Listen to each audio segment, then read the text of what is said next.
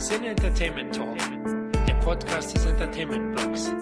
Mehr Fan Talk über Filme und Serien.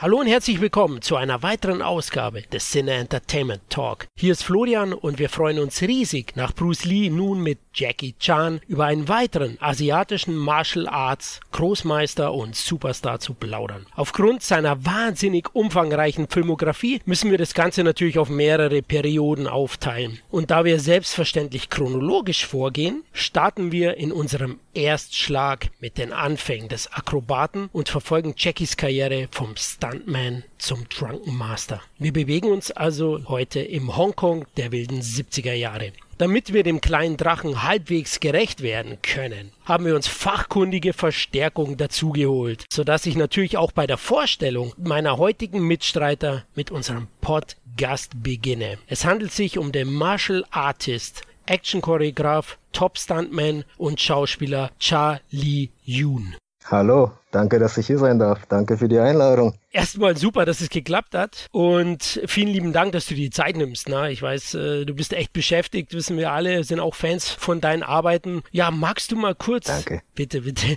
magst du dich mal kurz unseren Hörern und Hörerinnen vorstellen? Ja, also ich weiß nicht, was ich über mich erzählen soll. Also ich bin äh, Charlie Yoon. Ich bin Stuntman seit über zehn Jahren und ähm, habe jetzt auch Schauspielrollen angenommen, unter anderem Plan B, ein deutscher Martial Arts Film. Und nebenbei bin ich halt auch noch im Actiongewerbe im Film weiter beschäftigt als Coordinator, Kampfchoreograf und ähm, Double.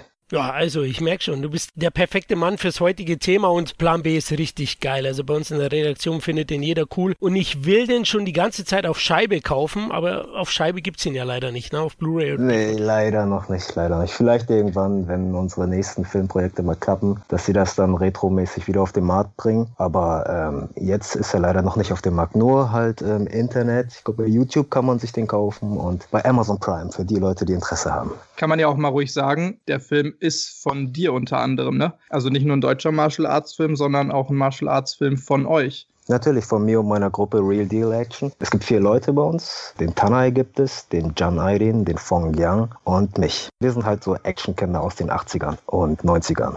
Und besonders geprägt haben uns halt die Filme von Jackie Chan, Bruce Lee, Sammo Hung und deswegen bin ich ja heute hier bei euch, um das Thema mal anzuschneiden. Ja, ich würde sagen, ihr seid unsere deutschen Lucky Stars.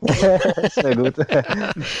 Auf jeden Fall. Ja, der dritte Mann im Podcast-Ring heute ist Plauderbruder und Martial Arts-Fan Tobi. be Hallo. Ich wollte auch sagen, dass ich mich freue, äh, heute hier zu sein, weil ich war ja äh, auch im Bruce Lee Cast schon mit dabei. Klar, Bruce Lee ist jetzt nicht ganz so meine Ära, obwohl der Typ natürlich eine Legende ist, der auch so die Anfänge gebracht hat für die meisten anderen äh, in dem Genre und in dem Bereich und äh, auch für viele ähm, Martial Artists. Aber Jackie ist für mich noch irgendwie so ein ganz besonderes Herzensding, weil ich sagen muss, dass der nicht nur so meine Zeit war als Küken des Podcasts hier, sondern auch im Endeffekt viele meiner so Lebensentscheidungen beeinflusst hat durch seine Filme, beziehungsweise mich inspiriert und motiviert hat in vielen Bereichen. Deswegen ist das schon äh, auf jeden Fall eins meiner Herzensthemen, die man sich so aussuchen kann. Perfekte Voraussetzungen für einen geilen Cast. Dann stelle ich noch den vierten Mann vor, der unser schlagkräftiges Quartett vervollständigt. Und das ist unsere Berliner Handkante Tom.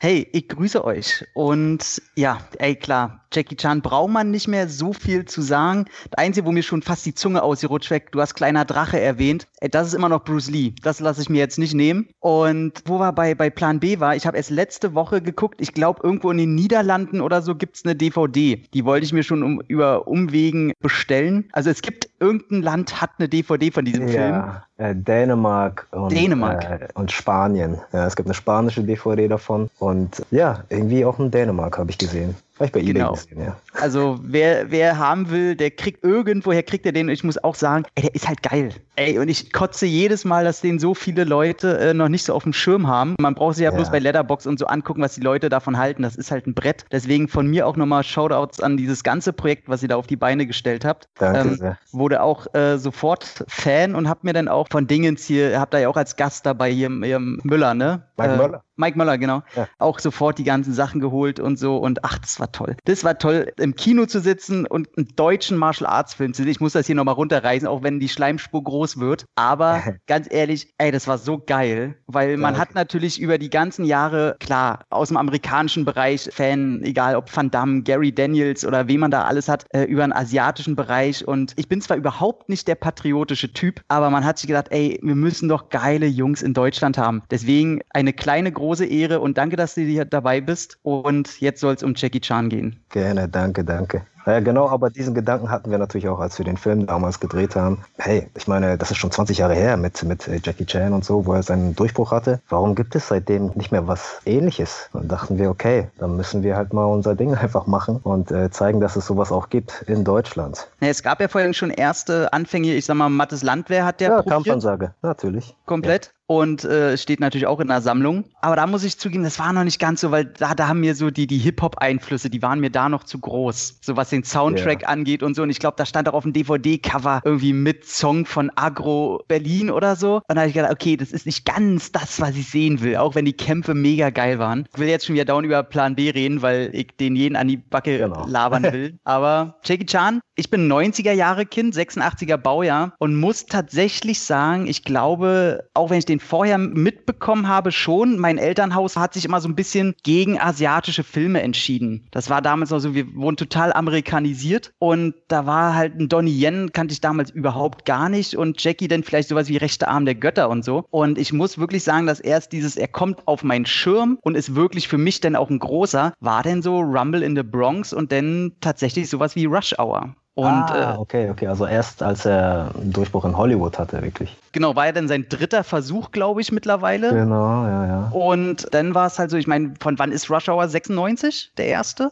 Ja, ja. Äh, da war ich dann zehn, ja, das kommt hin. Tatsächlich, Rush Hour war dann zusammen, Chris Tucker war mir ziemlich scheißegal. Mhm. Aber Jackie und vor allem auch da seine Stuntarbeit, weil ich noch weiß, auf der DVD gibt es ein recht cooles Making-of, wo man sieht, wie er auch ernsthaft mit den Leuten arbeitet und auch nicht immer der sympathischste ist. Also ja. auch sehr viel in die eigene Hand nimmt, weil man merkt, mhm. dass er überhaupt nicht zufrieden ist mit der Art und Weise, wie die Amerikaner da halt arbeiten und Action drehen. Ne? Mhm. Genau. Das dauert ihm auch einfach zu lange. Er kennt das ja anders aus Hongkong. Also da ja. wissen die teilweise gar nicht, was sie morgen drehen werden. Und das ist heute noch so. Ich meine, als ich in Hongkong gearbeitet habe, bei dem Donnie Yen-Film, Chasing the Dragon war das so, dass die äh, sich abends nach dem Rap nochmal hingesetzt haben und diskutiert haben, was sie morgen drehen. Und äh, so passierte das von Tag zu Tag. Also die haben natürlich das Drehbuch, aber wie sie das drehen wollen, wo sie die Kamera aufstellen, es kann sein, dass sie die Kamera aufstellen und in eine Richtung drehen wollen. Dann bauen sie alles in die Richtung auf. Und dann kurz vorm Dreh entscheidet sich der Regisseur nochmal anders und sagt, hey, nochmal alles in die andere Richtung bauen. Also so, sowas passiert in Hongkong, das ist gang und gäbe. Aber das Gute ist auch, dass die äh, Chinesen schnell adaptierfähig sind und das dann auch machen können. Das ist bei den Amis natürlich anders. Die brauchen dann irgendwann nach einer gewissen Zeit ihre Pausen, versicherungstechnisch einfach einfach und da kannst du die nicht so hetzen. Und da gibt es ja auch noch so, was weiß ich, Psychotherapeuten, die dann sagen, okay, zu denen kannst du hingehen, wenn du dich gemobbt fühlst oder so von deinem Chef. Und das, das gibt es in Asien einfach nicht. Da bist da du halt dann gefeuert. Genau. Jetzt gleich wie ein Schlag ins Knie, so sieht's aus. Nee, ja, nicht mal, du hast keinen Bock zu arbeiten. Es gibt noch genug andere Chinesen, die Bock drauf haben. ja. Aber da gibt es auch ein schönes Gespräch von Jackie zu dem natürlich Meisterwerk Das Medaillon, seiner amerikanischen oh, Produktion. Und ja. da hatte er ja so, da irgendein Stahlseil gerissen, was ihm ja ganz knapp am Auge erwischt hat. Und da haben sie ihn auch danach interviewt und da sagt er dann auch, und man hat ihm das angemerkt, wie angekotzt er war, dass es danach erstmal ewig viele Gespräche geben musste seitens der Versicherung. Mhm. So, ob da jetzt überhaupt vielleicht jemand verklagt werden muss, ähm, ob man jetzt weiterdrehen kann mit denselben Utensilien. Und er sagt halt auch, ey, drüben in Asien wäre das passiert, dann hätte man fünf Minuten Pause gemacht, Arzt guckt rüber und dann wird weitergemacht, ohne dass jemand drüber redet. Ja. Und ist ja auch der Grund, warum alle großen Asiaten, ist ja egal, ob jetzt äh, ein Jet Li, Donnie Yen oder eben ein Jackie, die gehen ja alle wieder zurück nach Asien. So, das muss ja Gründe haben, obwohl sie Erfolg in Amiland mit ihren Filmen haben. Ja, ich denke aber nicht, dass es allein jetzt diese Versicherungssachen sind. Jackie hat ja, ja doch schon länger gekämpft. Ihr habt es ja gesagt beim dritten Mal. Kann kurz sagen, wann ich mit Jackie das erste Mal in Berührung gekommen bin. Ich bin ins Kino gegangen 1984, da wart ihr alle noch nicht auf der Welt. Also ich bin hier der Großmeister, der alte, weiße. Und hm. auf dem Highway ist die Hölle los, Teil 2. Highway 2 habe ich gesehen. Cannonball Run. Ja, genau, Cannonball Run 2. Und der einzige, der mir am Ende hängen geblieben ist, bei den ganzen Stars und Burt Reynolds und was weiß ich, Telly Savalas, war Jackie Chan und Richard Keel. Und vor allem Jackie Chan hat es mir angetan bei den Kampfszenen. Und da habe ich dann später zu meinen Eltern gesagt in der Videothek, schaut sie mal nach dem. Und es kamen schon die ersten raus. Und dann gab es noch eine Erleuchtung für mich, weil ich dachte ja erst Cannonball Run 2 ist Kung Fu, Kampfsport. Dabei war das ja alles runtergefahren, wo ich dann äh, später gesehen habe, Police Story 1. Da hat es oh. mich weggeburnt. Ja. Das geil, ist bis heute mein absoluter Lieblings-Jackie. Äh, und das Ding mhm. ist ein Meisterwerk von A bis Z. Und ja, danach war ich brennender Fan für Jackie. Ja, ich habe auch Cannonball Run gesehen, aber ich habe als allererstes Police Story gesehen von ihm. Oh. Da war ich drei Jahre alt oder so, mit meinen Eltern habe ich den gesehen. Und äh, danach habe ich irgendwann Cannonball Run gesehen. Und ich habe den auch nur gesehen wegen Jackie natürlich. Dann habe ich den Film gesehen und ich musste die ganze Zeit vorspulen und gucken, wann kommt der endlich. Ja, aber der hat ja nur so einen kurzen Part. Das hat mich dann ein bisschen aufgeregt und ich fand die Action-Szene auch anders zu seinen Hongkong-Filmen, weil es natürlich eine amerikanische Produktion ist. Und da hatte der nicht das Sagen, aus welchem Winkel drehen wir das und dies. Das wird halt sehr amerikanisch gedreht und das merkt man dann auch. Ne? Du merkst, seine Kampfszenen in dem amerikanischen Film sind anders und in seinen Hongkong-Filmen sind die dynamisch definitiv, warum ich an ihm hängen geblieben ist, natürlich das Charisma, das er hat. Aber wir ja, werden also. später auf Weggefährten von ihm kommen, die auch Götter sind in ihren Fächern, aber vielleicht nicht ganz dieses Charisma für die große Leinwand haben, das halt Jackie besitzt. Es sind diese Nuancen. Du arbeitest ja selbst im Business und uh, du bist ein charismatischer Typ, muss ich sagen. Äh, danke. Bitte, bitte. Und das hat man oder hat man am Ende nicht und Jackie hat es zuhauf. Also deswegen glaube ich, spielt es auch eine Rolle. Aber klar, du hast recht. Also ich habe auch die große Keilerei, war glaube ich ein, ein Film ja. sogar davor, ne? Ich glaube 81 war ja sein erster Versuch mit dem Enter the Dragon Regisseur, der ja auch schon gefloppt ist und da ist Jackie frustriert nach Hongkong zurück von den ja. Dreharbeiten. Ne? Und Protector gibt es ja sogar zwei Versionen, die ich beide irgendwie mag. Ja. Seine ist zwar besser, die von Jackie der Cut, aber ich kann dem sleasigen US-Cut auch was abgewinnen von James Kleckenhaus. Es war auch ein Versuch, auch misslungen und ja, endgültiger Durchbruch war wirklich Rush Hour und Rumble the Bronx. Ja. Er stand halt auf Action-Comedy. Bei Protector, bei dem Film, den du gerade meintest, da hat er halt versucht, einfach nur einen harten Kopf zu spielen. Richtig, ja. Aber was ihm einfach auf dem Leib geschrieben ist, ist halt Action-Comedy. Wenn er ein Cop ist und trotzdem noch lustig sein kann, annäherbar, ist halt menschlich so. Ich glaube, diese Rolle bei Police Story hat uns auch echt, ähm, naja, ist halt für jeden greifbar irgendwo, ne? Der ja. Charakter. Man kann mit ihm äh, lachen, man kann mit ihm also mitfühlen, auch wenn er kämpft. Das macht er gut in dem Film. Du kannst ihn halt auch als Vorbild nehmen, ne? Also genauso wie das bei mir auch passiert ist, als ich dann ihn in solchen Rollen gesehen habe, da dachte ich mir wirklich, oh, so will ich mal sein. Also, mhm. ne, wo ich auch noch natürlich nicht so viel andere gesehen hatte und nicht so viel Vergleiche hatte oder was. Und selbst wenn ich Vergleiche habe, dann ist es immer noch so. Da dachte ich mir halt, okay, das ist ein Vorbild und ich möchte so sein, wie der ist. Aber wenn du dir halt diese ernsteren Rollen anguckst, die er ja auch jetzt im späteren noch öfter mal versucht hat, weil er gesagt hat, ich möchte nicht mehr so dieser Clown sein, sondern ich möchte, keine Ahnung, Method Actor sein, à la Robert De Niro oder Al Pacino ja. oder irgendwie sowas hat er mal gesagt. Ja. Zum Beispiel The Foreigner oder sowas. Das ist jetzt nicht scheiße, aber das ist halt irgendwie trotzdem nicht Jackie, wie ich ihn kenne oder wie die ganze ja. Welt ihn kennt. Das versucht er vielleicht und ich kann es auch nachvollziehen, warum man vielleicht versucht, aus dieser Rolle rauszukommen. Das versuchen ja viele Schauspieler, wenn die mal irgendwann irgendwo so nur noch Type gecastet werden oder so. Aber das ist nicht mehr Jackie und der hat ja auch nur zweimal, glaube ich, oder dreimal einen Bösewicht gespielt in Filmen. Und da dachte ich mir halt jedes Mal, okay, das bringt einem halt nichts mehr, weil das ist auch nicht das, was es interessant macht, sondern interessant an Jackie Chan-Filmen fand ich immer dieses, er ist dieser Underdog, er ist halt nicht besser als alle anderen, sondern mhm. er ist halt derjenige, der versucht durchzuhalten, der einfach alles in seiner Macht Stehende tut und immer so ein, so ein kleines Quäntchen kurz vor, oh scheiße, ich schaffe es nicht ist und es dann aber doch wieder schafft irgendwie. Und wenn es nur Glück ist in irgendeiner witzigen Szene oder sowas, ne, das ja. ist halt das, wo du so mitgefiebert hast. Genau. Das ist natürlich was ganz anderes als so amerikanische Actionhelden wie Van Damme oder sowas, die halt einfach sowieso immer krass und hart und heftig waren und. Ja, die kriegen auch äh, fast nie was ab. Ne? Genau. Ne? Aber ja, Jackie richtig. kriegt immer was ab. Immer ja. im Kampf. Und dann fliegt er gegen Schrank und was sind, er, er ist halt gut in, in Sachen nehmen, die in seiner Umgebung sind. Ja. Er kann sich sehr gut anpassen und dann hüpft er mal hier rüber und darüber und kriegst dadurch. Und das, das macht es ja interessant bei ihm. Absolut. Habt ihr, habt ihr denn den einen Film, wo ihr sagt, der steht schon an erster Stelle bei mir? Wir haben jetzt Police Story oft genannt. Gibt es da einen, wo ihr sagt, okay, der hat zwar viele, viele gute Klassiker oder geile Klassiker, aber gibt es einen, den ihr an vorderster Front stellen würdet? Puh, boah, das ist schwierig. Das ist schwierig bei Jackie. Er hat ja auch so unglaublich viele Filme, wirklich Jahrhunderte, mhm. wovon man natürlich jetzt auch nicht alle zählen kann so richtig, aber selbst die, wo er Hauptrollen gespielt hat, das ist einfach so unglaublich viel. Ja, also Drunken Master würde ich auch auf jeden Fall dazu zählen zu den Top 3. Ist einfach äh, ein Klassiker, ne? Also Drunken Master 2 auch, also der Knochenbrecher. Diesen, sie nannten ihn Knochenbrecher, hieß der in Deutschland. Ja. Ist ja eigentlich Drunken Master und dann gab es ja noch Drunken Master 2, der in Deutschland aber nur als Drunken Master rauskam. Ja, also ich habe tatsächlich eine Top 10 mal auf unserem Blog gemacht, vor fünf Jahren, zehn Jahren, weiß ich nicht. Und meine Nummer eins ist Police Story, Gott gleich für mich dann. Sie nannten ihn Knochenbrecher oder Trunkenmaster. Mission mhm. Adler liebe ich sehr, finde ich oh, unglaublich yeah. witzig. Mhm. Trunkenmaster 2 finde ich super, Superfighter oder Projekt A mag ich sehr. Und Powerman, Meister aller Klassen. Und den einzigen US-Film, den ich in den Top 10 hatte, war Rush Hour 1.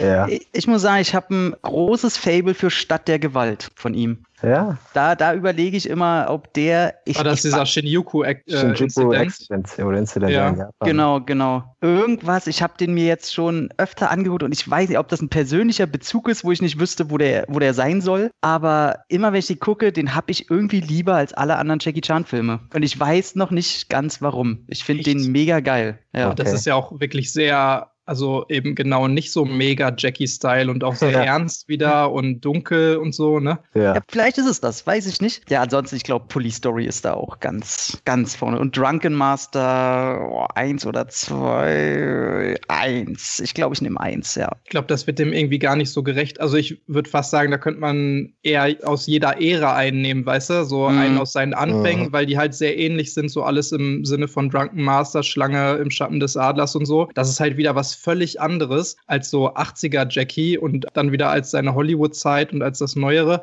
Aber ich muss auch sagen, so Drunken Master fand ich immer sehr geil von den alten, obwohl ich mit den anderen 70er nicht unbedingt immer so viel was anfangen kann. Und Police Story 1, klar, ist, glaube ich, von den meisten so ein All-Time-Classic, auch was so Hongkong-Cinema aus der Zeit irgendwie angeht. Aber äh, ich muss auch sagen, da spielt jetzt aber vielleicht auch Nostalgie eine große Rolle. Ich fand Who Am I auch immer sehr geil. Mhm. Ähm, mhm. Ich habe auch einfach diese Doku, die ja wahrscheinlich auch jeder, der sich so mit Jackie befasst hat, kennt, unglaublich oft gesehen. My Stunts. Ich habe die damals auf dem iPod gehabt und äh, nicht viel anderes und habe die einfach dauernd geguckt, weil ich es einfach so geil fand. Und äh, da gibt es halt auch einen Riesenpart über diesen Film und äh, über die Arbeitsweise von Jackie und sowas. Und damit verbinde ich irgendwie so viel. Und zu Police Story, A New Police Story fand ich auch immer ziemlich geil eigentlich. Also weil das halt schon so ein bisschen moderner war, alles so ein bisschen neuer. Das war für mich halt irgendwie so ein bisschen bisschen näher an unserer Zeit dran. Und das war halt irgendwie, finde ich, eine gute Mischung aus so alter Jackie 80er-Style und halt etwas modernerem, etwas düsterem, aber nicht so krass wie jetzt Foreigner oder Shinjuku Incidents oder sowas, sondern das war für mich irgendwie eine geile Mischung, die mir nochmal so ein bisschen so einen neuen Jackie gezeigt hat. Deswegen fand ich den immer sehr geil. Ja, Ah, okay. Klingt gut, aber Jungs, lasst uns anfangen mit seinen Frühwerken sozusagen, mit seiner kompletten Filmografie. Heute sprechen wir eben über den Anfang bis in die 70er. Er fing ja im Filmbusiness an als Stuntman letztlich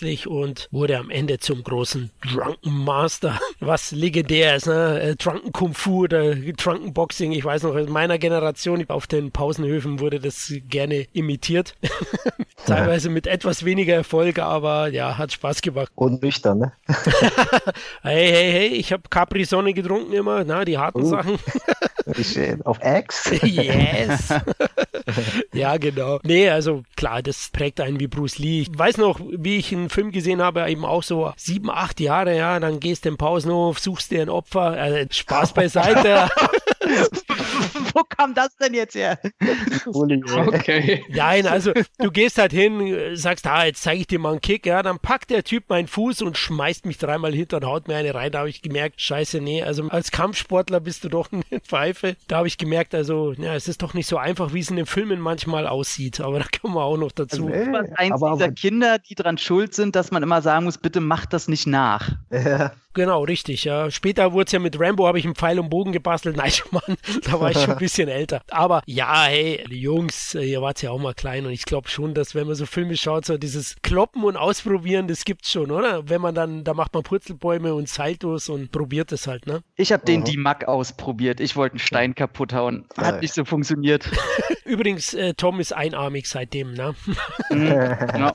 äh, ich muss sagen, so wie ich damals die Kickers geguckt habe und deswegen mit Fußball angefangen habe, habe ich Jackie Chan Filme geguckt und bin in eine Kampfkunstschule gegangen. Also das waren meine Anfänge vom äh, Kampfsport und äh, Kampfkunsttraining. Also das ist schon in die Richtung gegangen auf jeden Fall. Tatsächlich habe ich das auch gemacht. Ich habe Taekwondo betrieben zu Beginn und später Kickboxen. Habe ich auch gemacht, aber eben so ganz am Anfang, in ganz jungen Jahren, denkst du so, du kickst auch mal so. Und kennt ihr das, wenn du, wenn du nicht so beweglich bist und du kickst so schnell nach oben, dass es dir den Fuß, auf dem du stehst, wegzieht? Ja, ne? ja natürlich. und so ähnlich war das zu Beginn. Als hättest du so ein Gummiband um deine Beine herum und du versuchst einen Sidekick, ne? Dann reißt es dir das Standbein weg. ja, genau. Also habe ich mich selbst K.O. gehauen, sozusagen. Ja, die fallen ja dann auf die Seite meistens auch, auf die, auf die Rippen und dann kriegen die erstmal auch keine Luft, ne? Dann so, oh, oh, gib mir mal kurz eine Sekunde, äh, ich muss Luft holen. Genau, der andere legt sich drauf und dann kommt der dritte und klopft dreimal am Boden und dann war es aus. Hast du schon recht. Bei mir war es verkehrte Welt beim Training. Äh, als man noch jung war, wurden ja, also Frauen dominierten ja nicht gerade das Martial Arts Genre. Das sind ja Rothrock Kantig äh, so jung noch nicht. Und erste Trainingsstunde musste ich erstmal lernen, äh, sofort von einem Mädel so verprügelt worden. Also auch, auch Kickboxen. Die hat mich ja. so rund gemacht, die war super cool, aber da musste ich auch erstmal lernen, hey, Frauen können es ja auch das war für mich so in Jungen ein sehr schnelles Umdenken. Ja, ja das ist doch auch gut. Man ja. lernt immer. Also deswegen finde ich auch Kampfsport gut. Ich bin ja halt damit groß geworden. Und überheblich kann es einfach nicht sein, weil es gibt immer einen, der dir auf die Mütze haut, weißt du? Und dann ja. bist du wieder kleinlaut und so, okay, gut, ich übe mal weiter. genau. Sehr gut. Ja. Kommen wir zum kleinen Jackie. Ich fange mal an. Also er wurde geboren am 7. April 1954 in Hongkong, wuchs in ärmlichen Verhältnissen auf. Ich glaube, da hat er viel gemein mit seinen Brüdern auch. Und ähm, ja, seine Eltern sind während des chinesischen Bürgerkriegs in die britische Kolonie Hongkong geflüchtet. Charles und Lily Chan, so wie seine Eltern heißen, die haben ihn dann angemeldet in der China Drama Academy, in der Peking Opera School. Und dort ist er dann auch in Berührung gekommen mit Kampfsport unter anderem. Aber auch Gesang und Schauspiel wird hier gelehrt. Gedrillt, würde ich sagen, oder? Tja. Ja, ja. Also es ist eine Peking-Operschule, da müssen die natürlich singen lernen. Also die gehen auch ein bisschen zur Schule. Die haben auch so, so Grundsachen, also lesen lernen sie dort, äh, Mathematik und ähm, sehr viel Akrobatik. Man wird halt immer gestretched und äh, Schmerz ist einfach Alltag, bis man taub wird. Okay, also schon in jungen Jahren, genau, das hatte ich auch gelesen. Also wirklich teilweise mit drei werden die da eingeschult oder mit fünf oder sechs und genau dieses Stretch-Training ist sehr, sehr wichtig. Klar, sie profitieren jetzt heute davon, aber es ist durchaus schmerzhaft. Ja, das weißt du ja als Kind nicht. Ne? Du bist ja. dann auf einmal an so einem Ort mit ganz vielen anderen Kindern und äh, alle machen irgendwie Kung Fu und so. Alles ist besser als Schule. So hat Jackie das ja auch gesehen. Und äh, er meinte, äh, das ist Paradies, ich will hier bleiben. Aber als er dann anfing, äh, diszipliniert zu werden mit dem Stock, dann fand er das nicht mehr so cool. Aber dann hat er auch gesehen, dass andere Kinder ja das auch bekommen. Und er ist nicht alleine. Und deswegen gibt es da diesen Bund zwischen all diesen ähm, Schülern, die da sind. Einfach. Das sind einfach deine Kung Fu-Brüder. Wenn du sowas durchmachst, also dann schweißt es einen auch zusammen.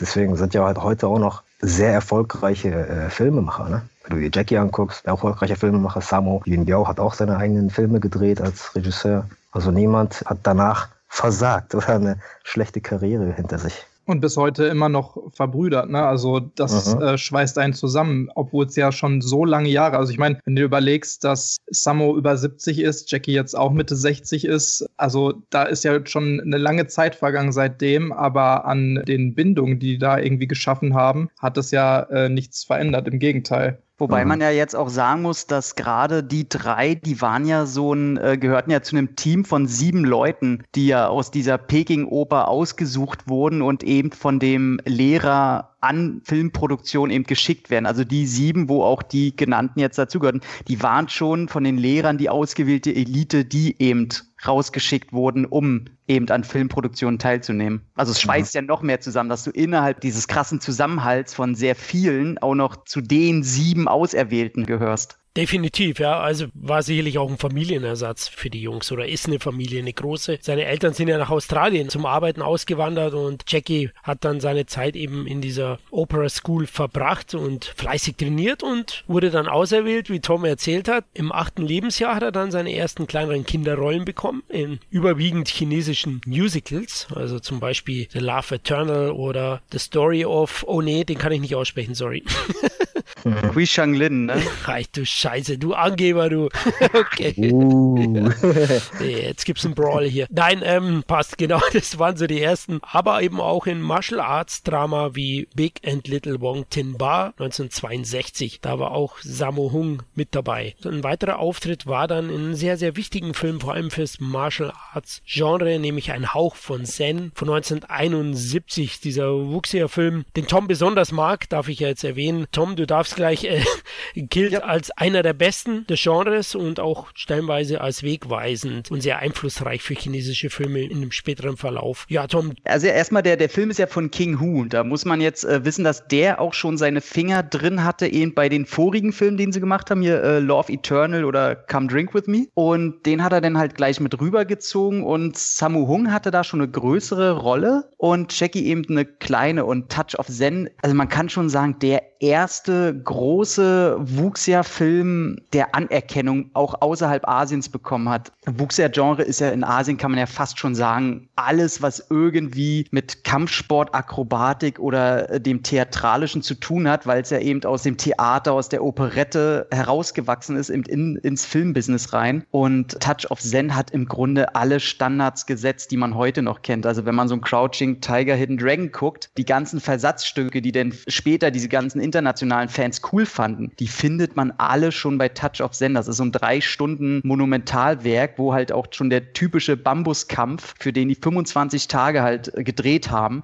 das Ding ist halt ein Brett. Und ich respektiere ihn wahnsinnig. Das Ding ist nur, dass es über die Jahre hinaus, ich habe den in der Retrospektive geguckt. Ich kenne halt nur schon sehr, sehr viele Filme, die es in den heutigen Zeitgeist natürlich für meine Augen besser, schneller, härter gepackt haben und dann auch nicht drei Stunden gehen müssen. Aber das ist so quasi der Großvater von all denen und den kann man denn nicht doof finden. Mal davon abgesehen, dass der wunderschön gefilmt ist. Bei mir war es halt nur so, dass ich äh, in der ersten Stunde sehe ich die ganze Zeit wieder jemand rumläuft, der wie Lord Raiden aussieht. Und da passiert halt nicht viel. Das ist ein sehr symbolischer Film, ein sehr ruhiger Film, der sehr viel halt über sein Land erzählt und seine Kultur und seine Geschichte, wo ich einfach nicht so sehr connecten kann. Trotzdem sage ich, jeder, der sich für Martial Arts interessiert, der hat den in der Sammlung zu haben. Also wenn er jeweils eine Sammlung wirklich aufbauen will, dann hat der schon da drin zu sein. Nur ich finde ihn zu lang und habe die ganzen Sachen halt in späteren Filmen, wie gesagt, besser interpretiert für meine Augen gesehen. So wie du das auch sagst, der Film ist natürlich auch technisch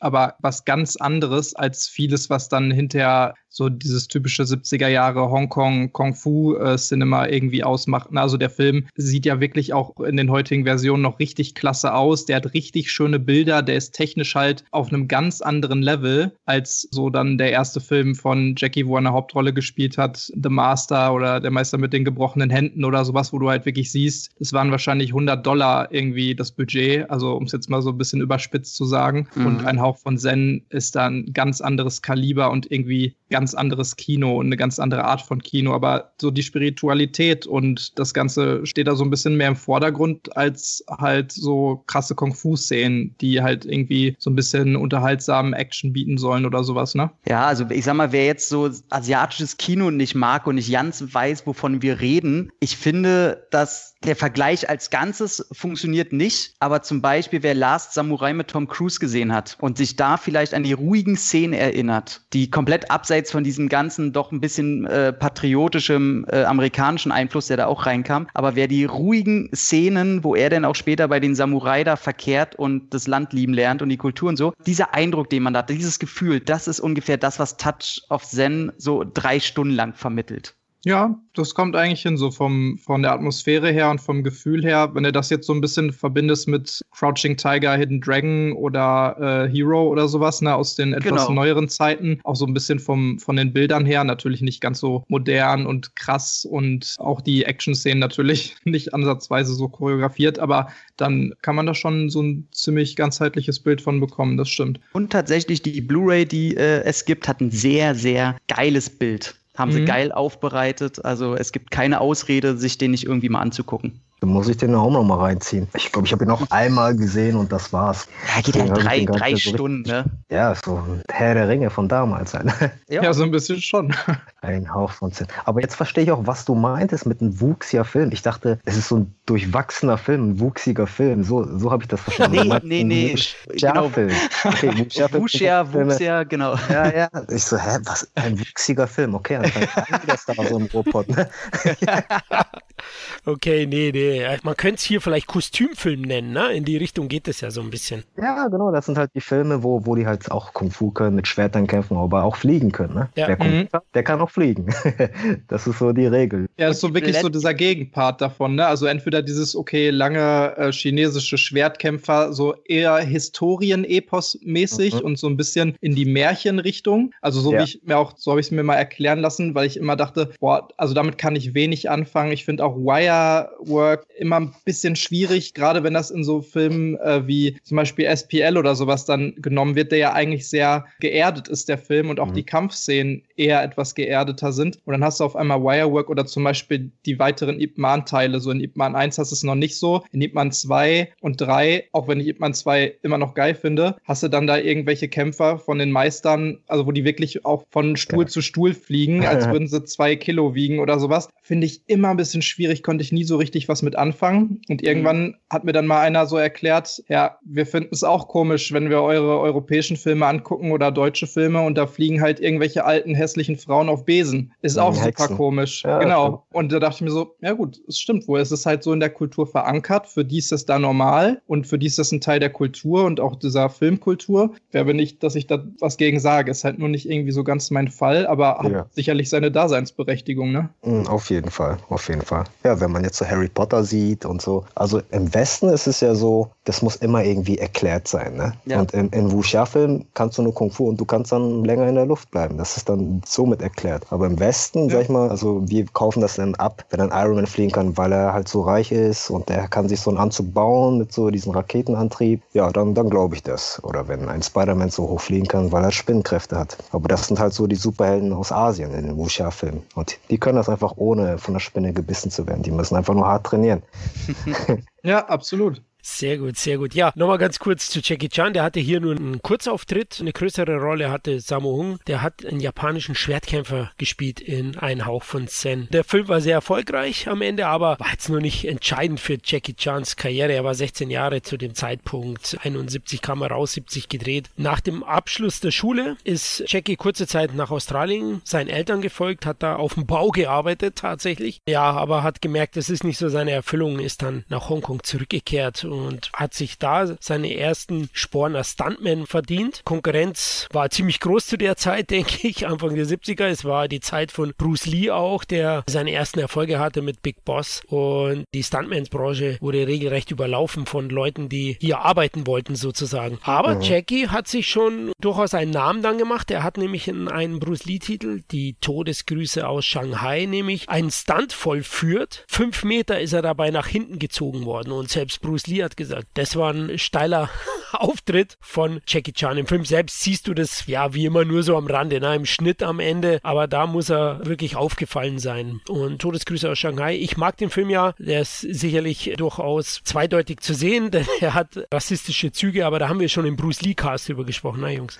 China, Japan, das sind ja. immer so, das ist immer so ein Fall für sich halt, ne? Aber ich sag mal, ist ja heutzutage noch so, ne, dass diese ja. Filme ähnliche Züge immer haben. Natürlich. Sowohl in Japan, also in den japanischen Filmen, wo die krassen japanischen Herren dann irgendwie diese dummen chinesischen Bauern immer weghauen, wie auch in den chinesischen Filmen, wo halt die großen bösen Japaner dann die rechtschaffenen Chinesen versklaven wollen irgendwie. Aber das ist wahrscheinlich auch eine Fehde, die ist so alt, da wird man auch nicht mehr so wirklich rauskommen. Ja, na, siehst du ja auch bei Ip Man, ne? Der kämpft ja als Absolut. Chinese gegen die Japaner, ist halt ein Freiheitskämpfer dann, also so symbolisch. Das zieht natürlich bei den Chinesen und die gehen dann auch dafür alle ins Kino und zahlen dann Geld dafür. Die wollen das natürlich sehen. Die wollen einen chinesischen Helden sehen und am besten nochmal da an der Zeit anknüpfen, wo die Japaner das Land besetzen wollten ne? oder ja, besetzt sicher. haben. Gibt ja auch sehr, sehr viele Remakes davon dann, ne? Also mhm. von alten Filmen. Also die haben dann natürlich immer ähnliche Namen. Fist und of Fury, Fist of Legend. genau, genau, die wollte ich jetzt auch als Beispiel annehmen. Es ist im Prinzip immer die gleiche Story. Es sind dann immer die Helden der Zeit oder die Schauspieler der Zeit, wie mal Bruce Lee oder mal ein Jet Li oder mal ein Donnie Yen oder so. Aber im Endeffekt ist es doch immer wieder das Gleiche. Wobei, aber nicht schlechter. Äh, wobei ja die, die Todesgrüße, das sind ja mittlerweile vier, fünf wirkliche Teile. Da ist ja der, der zweite Teil kam ja von Jackie dann und der dritte, wie, wie ist der Chang Fu, der Todeshammer, wo denn der Bruder ihn rächen will und es im Grunde aber auch nur derselbe Film ist und dann gibt es noch zwei weitere irgendwie. Also da haben sie es dann mal zur Abwechslung geschafft, wirklich auch storymäßig irgendwie anknüpfen zu wollen. The New Fist of Fury, ja genau. Da kommen wir noch dazu. Ja, ja klar, da ist Jackie Chan und Lo Wei, der hier auch tätig war. Ja, 1972 war das, Fist of Fury oder Todesgrüße aus Shanghai. Sorry Leute, ich lebe noch in den, in den 80ern der VHS-Zeit. Da hat man immer nur die deutschen Titel gekannt. Yeah. Und 73, ein Jahr später, wieder ein Bruce Lee-Titel und Der Mann mit der Todeskralle oder Enter the Dragon. Auch hier hat Jackie Chan einen Auftritt als Stuntman und man sieht ihn auch ganz kurz in einem Standbild im Kerker, kriegt er eine vom Bruce verpasst oder das Genick gebrochen halt, egal. Bei Bruce bist du so oder so tot, egal was passiert. Und Samu Hung hat einen riesen Auftritt in der Öffnungsszene. Ich liebe diesen Fight, auch mit diesen Handschuhen, ganz groß. Also Die Geburtsstunde des MMA von mhm. vielen genannt, ne? Ja, ja. ja er, er, kam ja selbst mit diesen Handschuhen an. Also mhm. er hat das ja selbst entwickelt. Also er wollte natürlich boxen und greifen können zur selben Zeit, weil das ist halt echtes Kämpfen. Und äh, das kannst du ja nicht mit den Boxhandschuhen machen. Deswegen wollte der halt Handschuhe haben, wo seine Finger rausgucken, damit er halt Würfe ausführen kann kann. Richtig geil. Und schlagen auf dem Boden.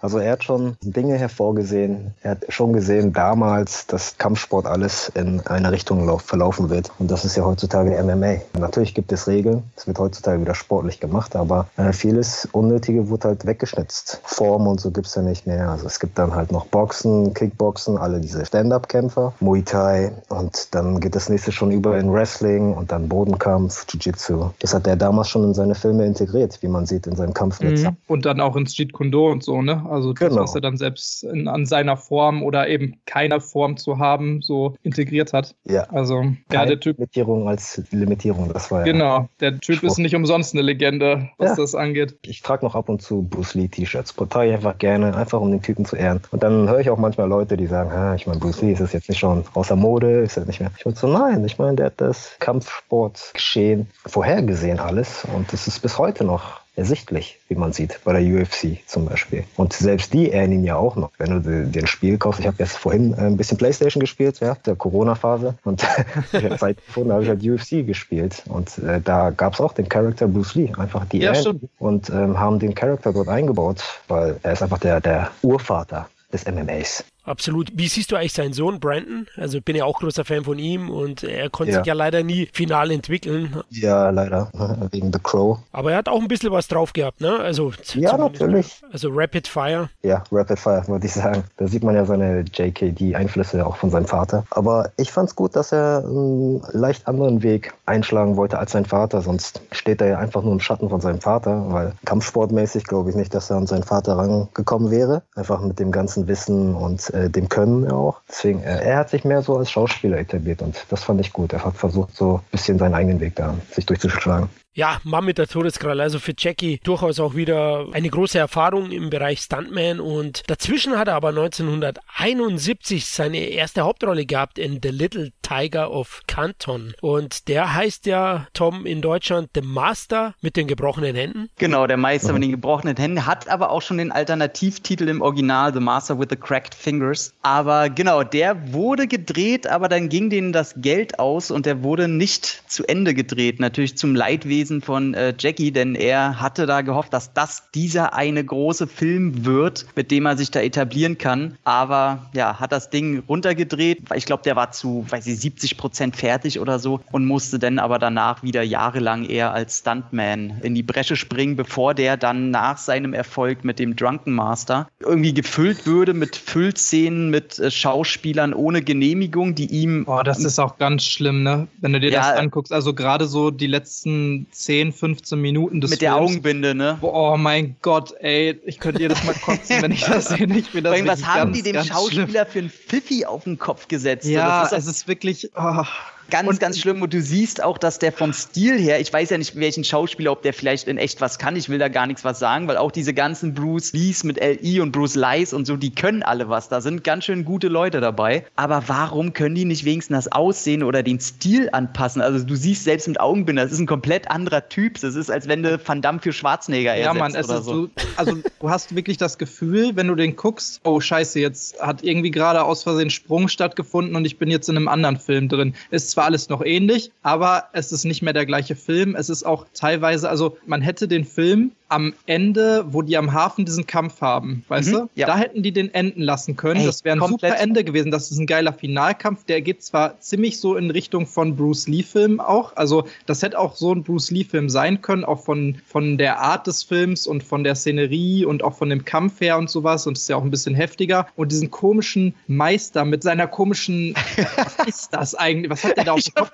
Tier? Ey, und seinem komischen Bart und sowas. Ähm, ja. Das hätte man alles rauslassen können. Der müsste nicht vorkommen in diesem Film und das wäre immer noch ein cooler Film gewesen mit einem coolen Finale und dann kommt da so 15 Minuten mit so einem Fake Jackie Chan Schauspieler mit einer Augenbinde, der sich null so bewegt wie er, der null so aussieht und auch diese, diese Szenen sind echt teilweise richtig scheiße. Also diese Augenbinde ist halt durchsichtig teilweise, was man ja auch sieht in den Kampfszenen. Die ist komplett durchsichtig, als hätte der nur eine Brille auf und man sieht das halt. Also klar, die hatten die Tricktechnik noch nicht, um das zu verschleiern vielleicht, aber das ist alles so überflüssig und selbst selbst die Kämpfe sind nicht gut da. Da kannst du 20 Minuten am Ende rausschneiden und du hast immer noch einen vernünftigen Film irgendwie. Muss aber sagen, in Deutschland funktioniert der wahnsinnig gut, weil die sich bei der Synchro, die waren sich bewusst, dass das eigentlich kein guter Film ist. Also ich will mich auch wegbewegen davon zu sagen, der ist scheiße. Der ist halt schon so eher niedriges Mittelmaß, aber durch die deutsche Synchro, die natürlich so sehr verlottert ist, also denen ist egal, ob man das ernst nimmt und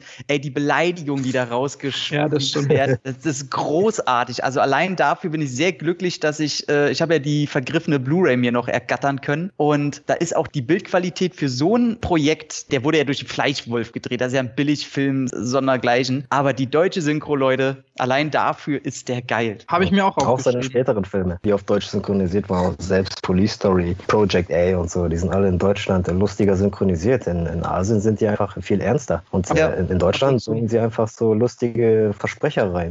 ich ja, das, du hast halt so ein Bud Spencer, Terence Hill Vibe genau, so ein bisschen genau. von der Synchro. Das ist aber auch echt geil, muss ich auch sagen. Also da, da sind viele coole Sachen drin, aber eine Sache, die ich dann nochmal ansprechen muss bei dem Film. Also ich meine, innerhalb des Films, da hat man ja schon so, wo wir auch vorhin schon mal drüber gesprochen haben, diese typische äh, Storyline von, es ist halt jemand, der in jungen Jahren einem alten Meister an die Seite gestellt wird und dann lernt er halt Kung Fu und dann wird er krass und muss irgendjemanden, der irgendeinen aus seiner Familie getötet hat, in diesem Fall ist es Jackies Vater, wird getötet von einem Meister. Er lernt bei einem alten Typen, der aussieht wie ein Pedo-Bettler und äh, oh wird zum heftigen Meister und dann. ist wirklich so. Ja, ohne Scheiß, aber das ist wirklich immer das Gleiche. Das sind ja teilweise sogar genau die gleichen Schauspieler, die dann auch immer halt den Meister oder sowas spielen. Zum Beispiel Jürgen Xiotien heißt der hier, ne? Auch mhm. als Simon Jürgen bekannt, der auch diese genau gleiche Meisterrolle da verkörpert hat in vielen anderen Filmen. Also wirklich jedes Mal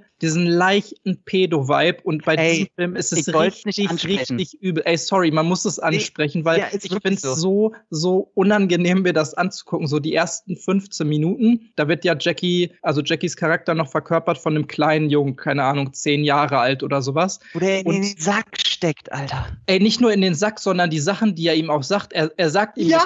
ja, wenn du mit mir trainieren willst, dann lass uns in einer Höhle treffen, die nur wir Mhm. beide kennen. Niemand weiß, wo wir sind. Und dann sind die Ja. da und dann sagt er, jetzt zieh dich aus. Und dann Mhm. zieht er sich komplett aus und dann sagt er, so, und jetzt steigst du hier in diesen Sack. Und dann gibt es Ja. diese Szene, wo er den Jackie, der im Sack steckt, am Kopf packt und vor seinem Schritt die ganze Zeit so hin und also hoch und runter schüttelt und die ganze Ja, Zeit ja. solche, solche Synchro-Geschichten wie, ja, du musst fester reiben, immer weiter, immer weiter und weißt du, solche Ja. Sachen, wo ich mir echt denke, oh, Ey, ich fand's halt von der Inszenierung auch krass. Ey, gut, dass du es, weil ich wollte mir den Schuh jetzt nicht anziehen, aber ja, hab ähm, ich schon gemacht. als er, der ist ja dann nackt und will nicht in den Sack und klettert noch den Baum hoch und der ist ja auch noch so gedreht, dass du diesen nackten Jungen komplett siehst. Und dann klettert der da nackt den Baum runter und er sofort hinterher und zieht ihn vom Baum runter. Nein, komm runter hier, wir müssen trainieren. Ich denke mir, ey, mit dir will niemand trainieren, alter Mann, geh mal weg. Also da habe ich mir schon gedacht, ich weiß nicht, ob das so ein Kulturding ist, dass wir äh, diese Problematik einfach äh, schon irgendwie früher erkannt haben und uns davor schützen wollen und in Asien da gar keiner dran denkt, dass es Nee. verwerflich sein könnte.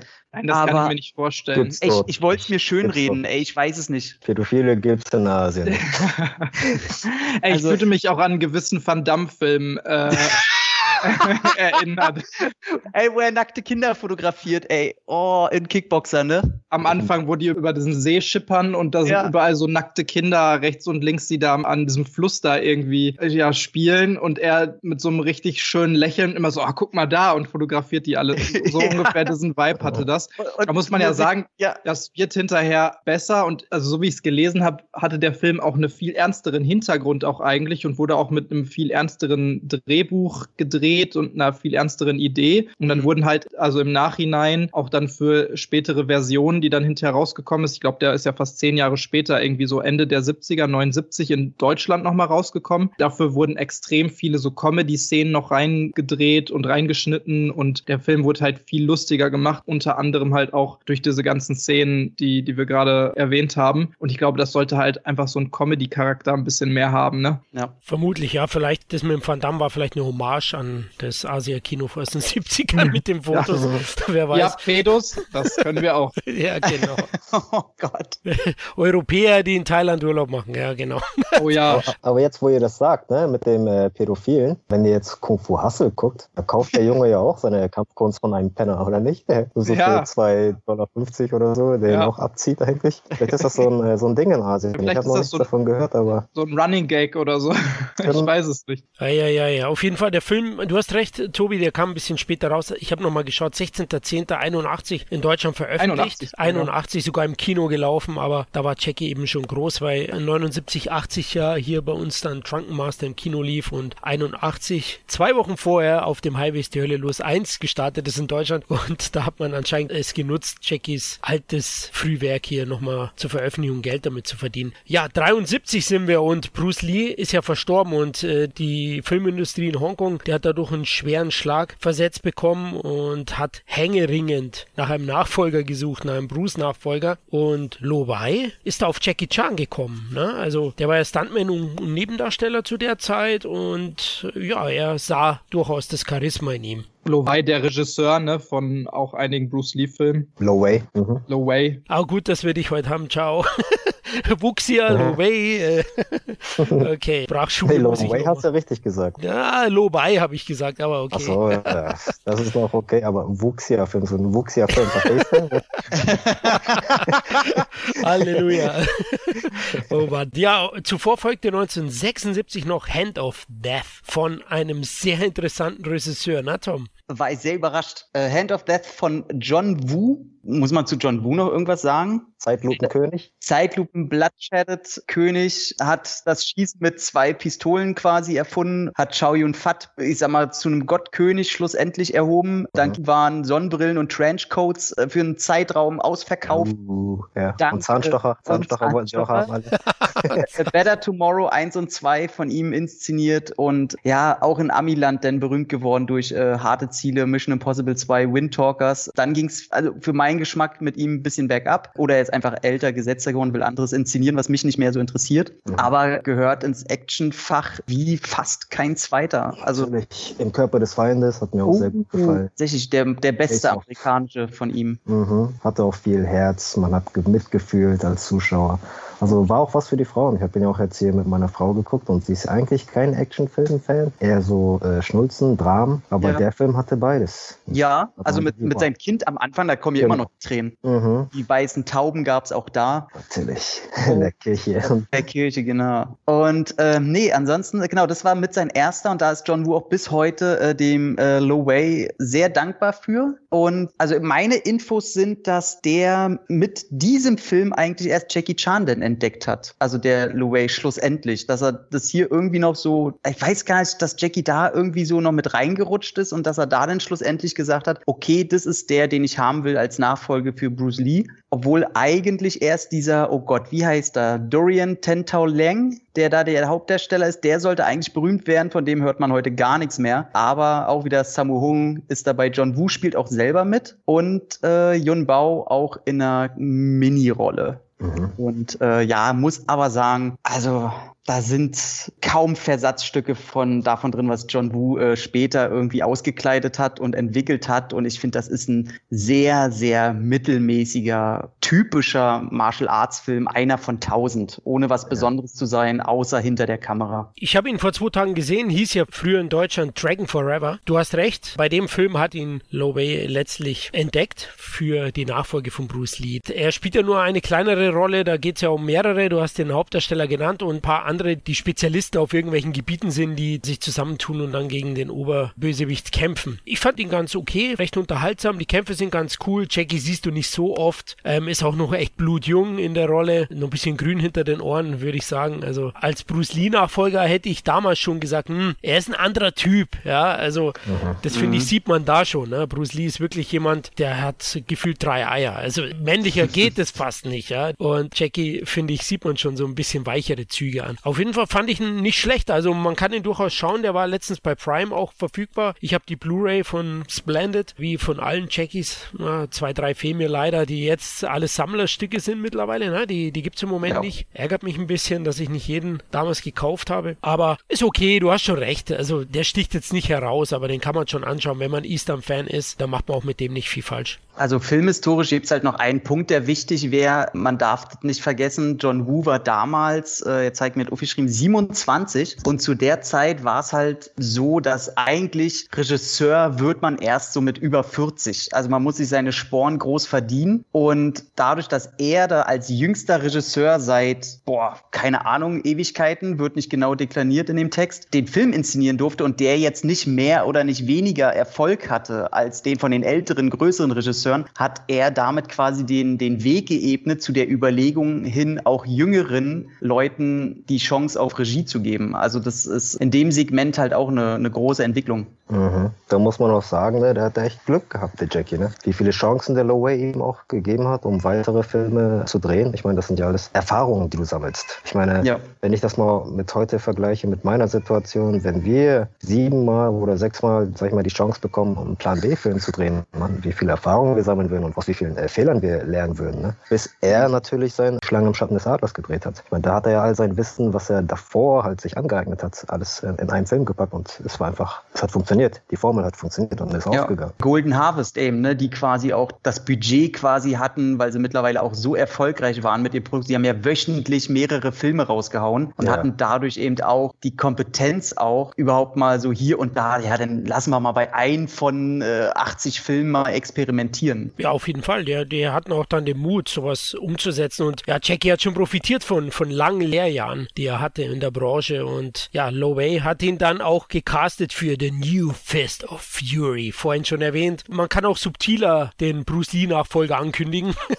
er nimmt gleich ein Remake. Und bei uns heißt der Film übrigens, wenn ihr ihn erwerben wollt, Meister aller Klassen, Teil 3. Aktuell, also den könnt ihr in der Box kaufen. Auf DVD kriegt ihr ihn noch recht günstig. Blu-ray ist aktuell vergriffen. Ja, der Film, hat den einer von euch noch im Kopf? Erstmal will ich, glaube ich, berichtigen, dass New Fist of Fury eine direkte Fortsetzung ist. Ähm, ich glaube, dass Jackies Figur in dem Film Jahre später, er war doch auch ein Schüler von demselben Meister oder war er sogar der Bruder von äh, Bruce Lees Figur? Also es ist kein direktes Remake. Es ist genauso aufgebaut wie der Film, aber storytechnisch, inhaltlich will er sich schon als Fortsetzung verstehen. Aber man muss sagen, äh, na klar kann man jetzt Werbung oder Marketing machen mit der Regisseur, der schon das Original gemacht hat. Allerdings war beim Original viel mehr Budget dahinter, viel mehr Zeit und das ist hier quasi die, heute würde man sagen, halt die B-Movie-Version davon. Und ich muss auch sagen, dass man außer bis auf den Schlusskampf klar die rassistischen Tendenzen oder die rassistischen Klischee-Tendenzen, die mich da bei so einem Projekt auch komplett nicht stören, weil Film, die äh, hat man drinne komplett, es gibt fast dieselben Szenen auch zum Ende hin, aber also das Können von Jackie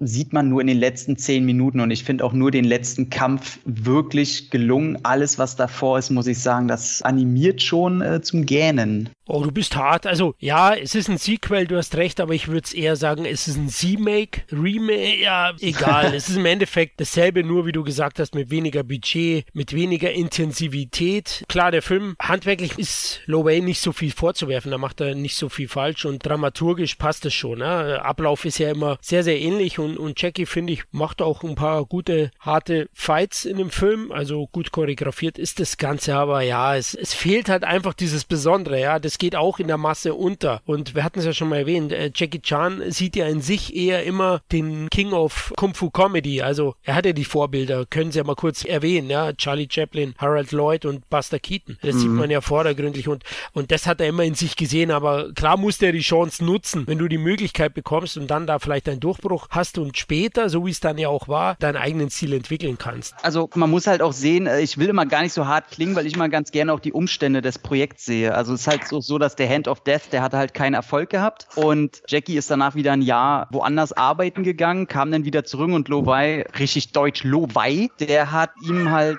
einen Vertrag gegeben über, ich glaube, weiß gar nicht, acht, neun Filme oder acht, neun Jahre oder so. Und hat halt gesagt, er macht jetzt, was er kriegen kann. Und hat halt das Ding gedreht. Also, und was ich ganz, ganz toll finde, wer den Film mal gesehen hat, danach bitte mal das amerikanische Filmplakat angucken, wo Jackie Chan mit einem riesen Patronengurt wie in bester Rambo-Manier auf dem Cover steht. Sehr, sehr schön. Aber der Film hat natürlich auch das Problem, was viele Filme in der Zeit hatten und auch genau natürlich von den Hintergründen her, also von Low Way und so als Regisseur, dass man versucht hat, Bruce Lee zu imitieren. Das haben wir auch gerade schon gesagt, ne? aber genau daraus mhm. resultieren halt viele dieser Sachen, die vielleicht für den heutigen Gucker nicht mehr so hundertprozentig funktionieren. Also ich finde den Film nicht scheiße, nicht ganz so schlimm, wie du es jetzt gerade gesagt hast zumindest. Aber auch wenn du dir die Kämpfe anguckst und den Stil halt, du siehst so ein bisschen was von dem, was Jackie vielleicht so herausgestellt hat und auch viel immer noch so ein paar Akrobatik-Dinger, weißt du, die es bei Bruce Lee natürlich nicht gab und hier sein Kopfstandsprung, ich weiß nicht, wie der Move heißt und viel so seiner Rollen und so. Aber ansonsten ist das alles auch schon immer in den Kämpfen sehr statisch und versucht so sehr hart zu sein und sehr krass und so. Und du siehst halt ganz klar, okay, wir brauchen jemanden, der halt so ähnlich ist wie Bruce Lee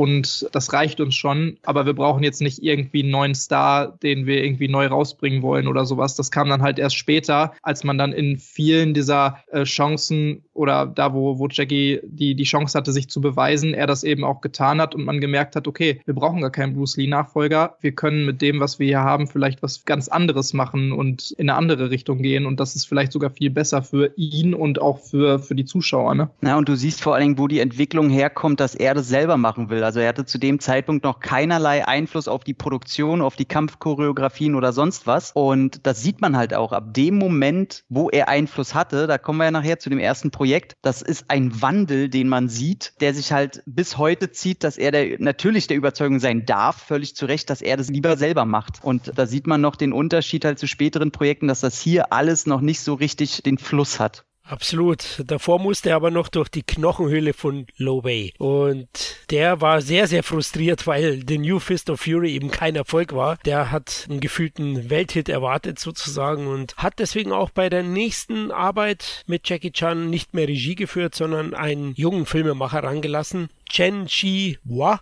der hat die Regie übernommen bei Wooden Man oder Shaolin Wooden Man, wie er auch heißt. Und äh, hier finde ich, hat Jackie Chan durchaus geglänzt. Der gefällt mir von den ersten Produktionen mit am besten. Er ist auch von 1976. Shaolin-Einflüsse. Jackie ist hier sehr wortkarg, spricht eigentlich erst am Ende wirklich. Genau, ist ein stummer Typ, ne? Ja, genau. Und muss dann auch in diese Kammern. Ne? Es gibt auch den ganz großen Titel, natürlich die 36 Kammern. Und der geht auch so ein bisschen in die Richtung. Ich fand fand den ganz gut eigentlich. Also ich muss sagen, von, von den Frühwerken kann man sich den mit am besten anschauen. Ja, da kann ich mich auch anschließen. Ich habe den leider noch nicht gesehen. Ich bin wieder ein typisches 90er-Jahre-Kind, welches auf den Film erst gestoßen ist durch die Verbindung zu Tekken 3. Weil der Muku Jin, die Figur, ja. die basiert ja quasi auf diesen Endgegner-Holzfiguren, die er da am Ende bekämpft. Ja, ah, ja, ja, ja, ja, okay. Und ich habe mal eine Frage, vielleicht habt ihr da äh, was, einer der kuriosesten Infos ist hier in meinem Buch, das steht, dass genau der ausführende Regisseur ist Chen Chiwa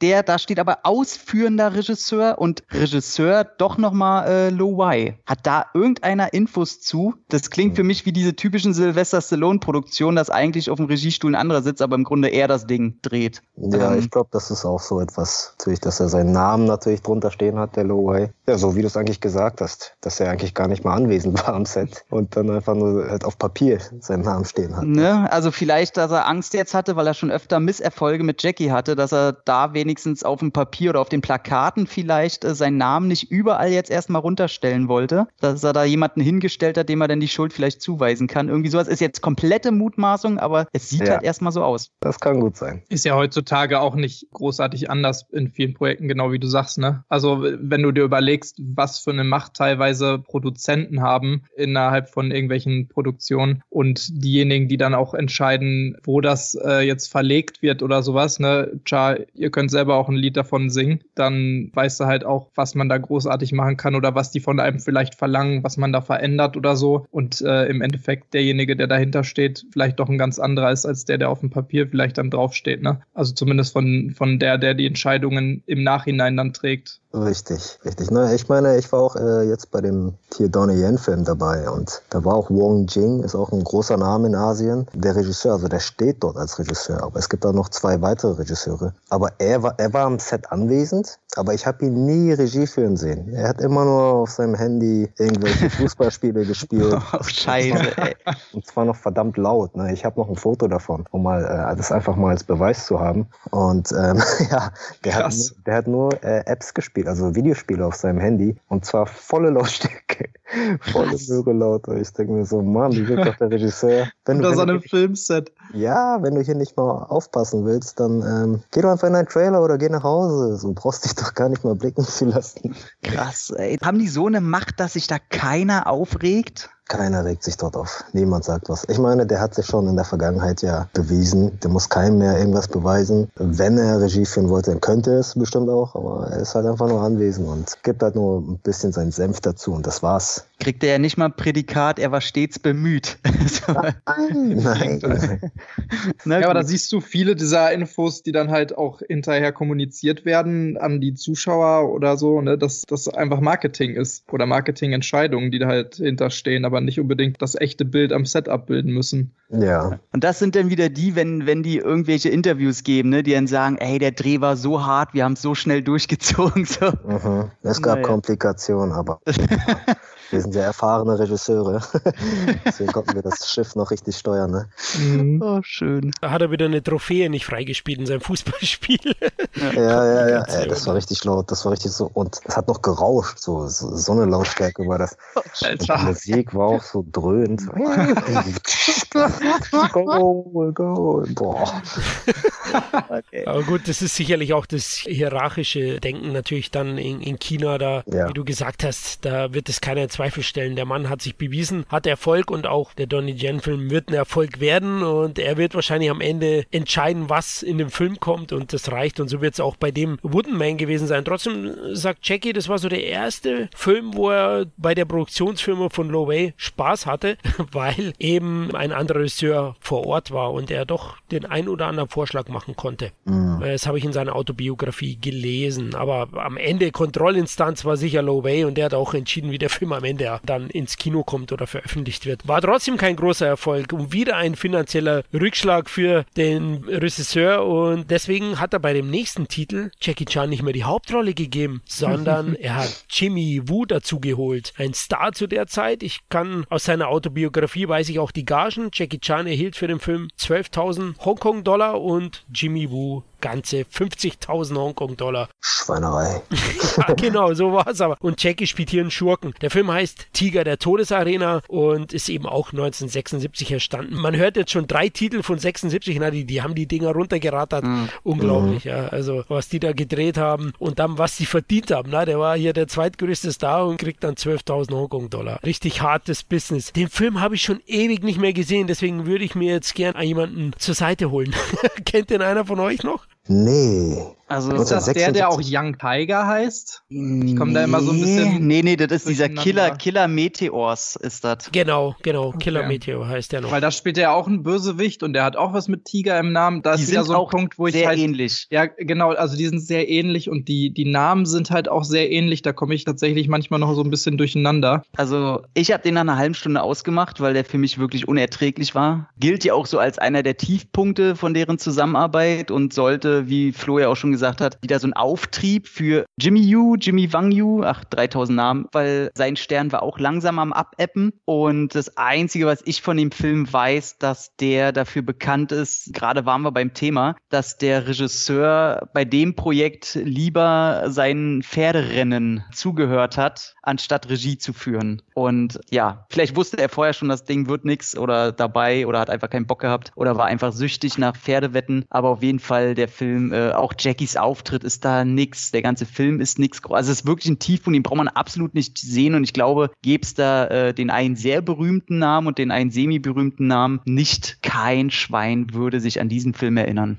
Okay, wahrscheinlich deswegen kann ich mich auch nicht mehr erinnern, weil ich habe eigentlich alle gesehen gefühlt. Na naja, klar, nicht vielleicht den Kleinstauftritt von Jackie, aber ja, schade, schade. Auch der war kein Erfolg und von dem einen war die Karriere fast zu Ende somit, von dem Altstar und Jackie mhm. kam auch nicht vorwärts. Und 77 ging es weiter, ja, Low Way hatte keine Gnade. Es wird weiter gedreht. Der Herausforderer hieß der nächste Titel und den haben sie in Korea gedreht und während der Dreharbeiten hat Jackie in seinem Buch gesagt, dass es sehr, sehr kalt war, dass die Trampoline eingefroren waren, die Kameras, sie mussten mussten x-mal neu drehen. Die Stimmung war ähnlich frostig und an den Film möchte er sich nicht mehr erinnern, so wirklich. Das ist auch einer dieser Titel einfach vergessenswert am Ende. Ein typischer Eastern, der zu keiner Zeit halt heraussticht in irgendeiner Form. Ich denke, bei euch ist er auch nicht haften geblieben. Doch, so ein bisschen. Nur der Titel. ja, der Herausforderer. also, ich fand es ganz gut, dass der mal ein bisschen was anderes probiert hat. Du hast da sehr viele Klopperfilme quasi gehabt, wo diese typische Meister-Story, die Tobi angesprochen hatte, auch, äh, oder ihr generell, die da vollzogen wurde. Und dann gab es immer diese typischen Zweikämpfe, ein Mann auf Reisen und er muss sich bewähren und so. Und dass hier endlich mal ein bisschen mit dem Fantastischen gespielt wurde. Ähm, du hast ja am Anfang so einen komischen Clan, der da wie Geister irgendwie ankommt. Ich weiß nicht, ich hatte es damals irgendwie den Sumsebienen-Clan genannt, weil die wirklich aussieht, als hätten die die billigsten Kindergarten-Bienenkostümen an. Die kommen da irgendwie angeflogen. Das sieht so lächerlich aus. Auf der anderen Seite haben sie sich mal mal wieder ein bisschen Chai, jetzt muss ich dich mal fragen, wie spricht man das richtig aus? Wuxia-Genre? Ja, genau, Wuxia. Wuxia. Wuxia. Okay, dass er sich wieder äh, ein bisschen in die Richtung bewegt und das fand ich einfach ein bisschen erfrischend, gerade wenn man die ganzen alten Filme nachholt, die dann schon sehr ähnlich aufgebaut sind, auch ähnlich aussehen und hier hast du endlich mal wieder ein paar Kostüme. Vor allem ist hier auch die deutsche Fassung besser. Ich habe mir beide angeguckt und die internationale hat halt noch 20 Minuten mehr auf der Hüften und wo wirklich nur gesabbelt wird. Und in der, in der deutschen hast du halt das hast, eher von Kampf zu Kampf oder den Wortgefechte und so. Der ist nicht wirklich gut, aber einfach durch seine Andersartigkeit einfach abwechslungsreicher und man Film, wo man dann doch sagt, ach, ist endlich mal wieder was anderes. Also wenn man sich die hintereinander so halt reinzieht. Sehr gut, dann werde ich den doch nochmal anschauen müssen, nachdem ich ihn jetzt so vernichtet habe.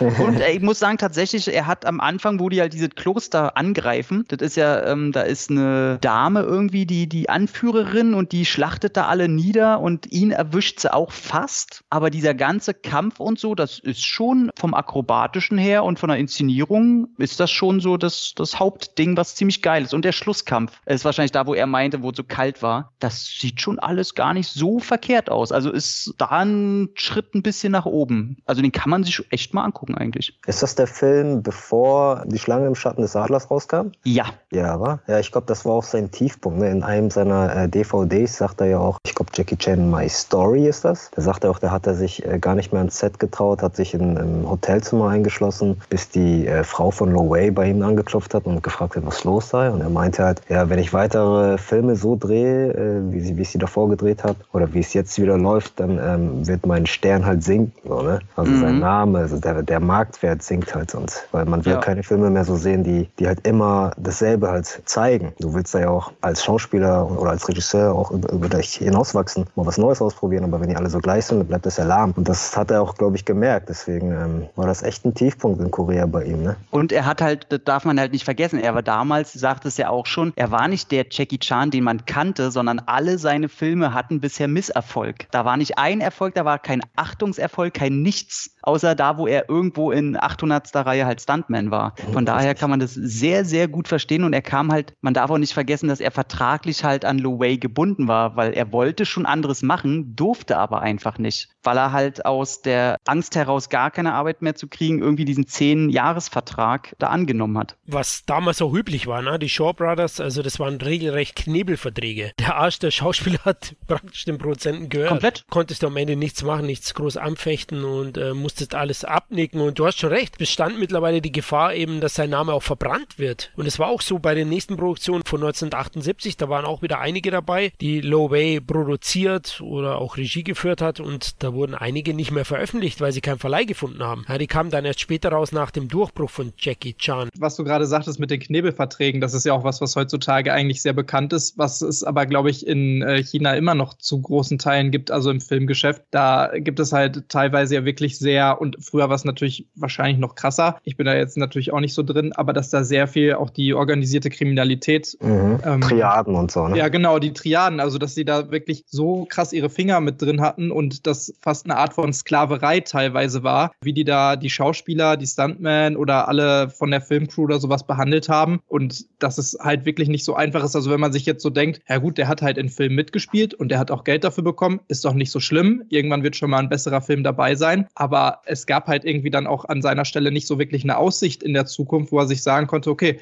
ich drehe jetzt noch zwei, drei Filme und dann gucke ich mal, in welche Richtung ich gehe. Er hatte keine Wahl. Er war im Prinzip da so eine Art Sklave und wusste, wenn er da jetzt nicht rauskommt bald, dann wird er wahrscheinlich die nächsten 20 Jahre hier drin verweilen und dann wird es auch nichts mehr mit seiner Filmkarriere irgendwie, ne? Richtig. Das ist ein interessanter Punkt, wo wir vielleicht noch später dazukommen, denn wo Jackie seinen Durchbruch hatte, hat er trotzdem den Vertrag mit Low Way verlängert. Und das hat mich mhm. schon sehr verwundert, dass er das gemacht hat. Und da denke ich mir auch, gab es da Druck von irgendeiner Seite, die ihn dazu gezwungen ja, haben? Ja, Weil er sagt, ja, ja. es war Dankbarkeit, aber es glaube ich kaum. Also es gibt ja ähm, auch die Geschichten, die bekannt sind, wo er dann auch Probleme mit der Mafia hatte und so, wo Lowey dann auch ihm mal geholfen hat und so weiter. Und ja, ja, er ist zweimal zurückgekommen. Einmal, glaube ich, aus Dankbarkeit, weil äh, Lowey halt kurz davor war, wirklich komplett bankrott zu gehen. Da kommen wir ja noch hin. Und einmal, weil er ihm wohl geholfen hat in irgendwelchen Mafia-Geschichten, als er ein bisschen berühmt wurde. Okay, oh, sehr spannend. Ich freue mich schon. Gut, kommen wir zum nächsten Film. Wir sind im Jahr 1978. Oh, bald beim Durchbruch, bald ist unser Jackie der Große. Aber davor kam noch der Titel raus: Die Unbesiegbaren der Shaolin. Im Original Snake and Crane Arts of Shaolin. Und Jackie sagt, das ist sein erstes Traumprojekt gewesen und sein erster richtiger Jackie Chan-Film. Regie hat hier wieder geführt Shen Jiwa, also der zuvor bei Shaolin Wooden Regie geführt hat. Und da hat er eben wieder ein bisschen mehr lange Leine gehabt, auch wenn Lo Wei wieder mit Anweisungen im Hintergrund und anderen Dingen Einfluss genommen hat auf den Titel. Trotzdem konnte Jackie einiges nach seinem Gusto machen und hatte schon so ganz kleine Ansätze. Ich habe ihn zuletzt gesehen von diesem typischen Chan-Humor. Habt ihr ihn gesehen zuletzt? zuletzt.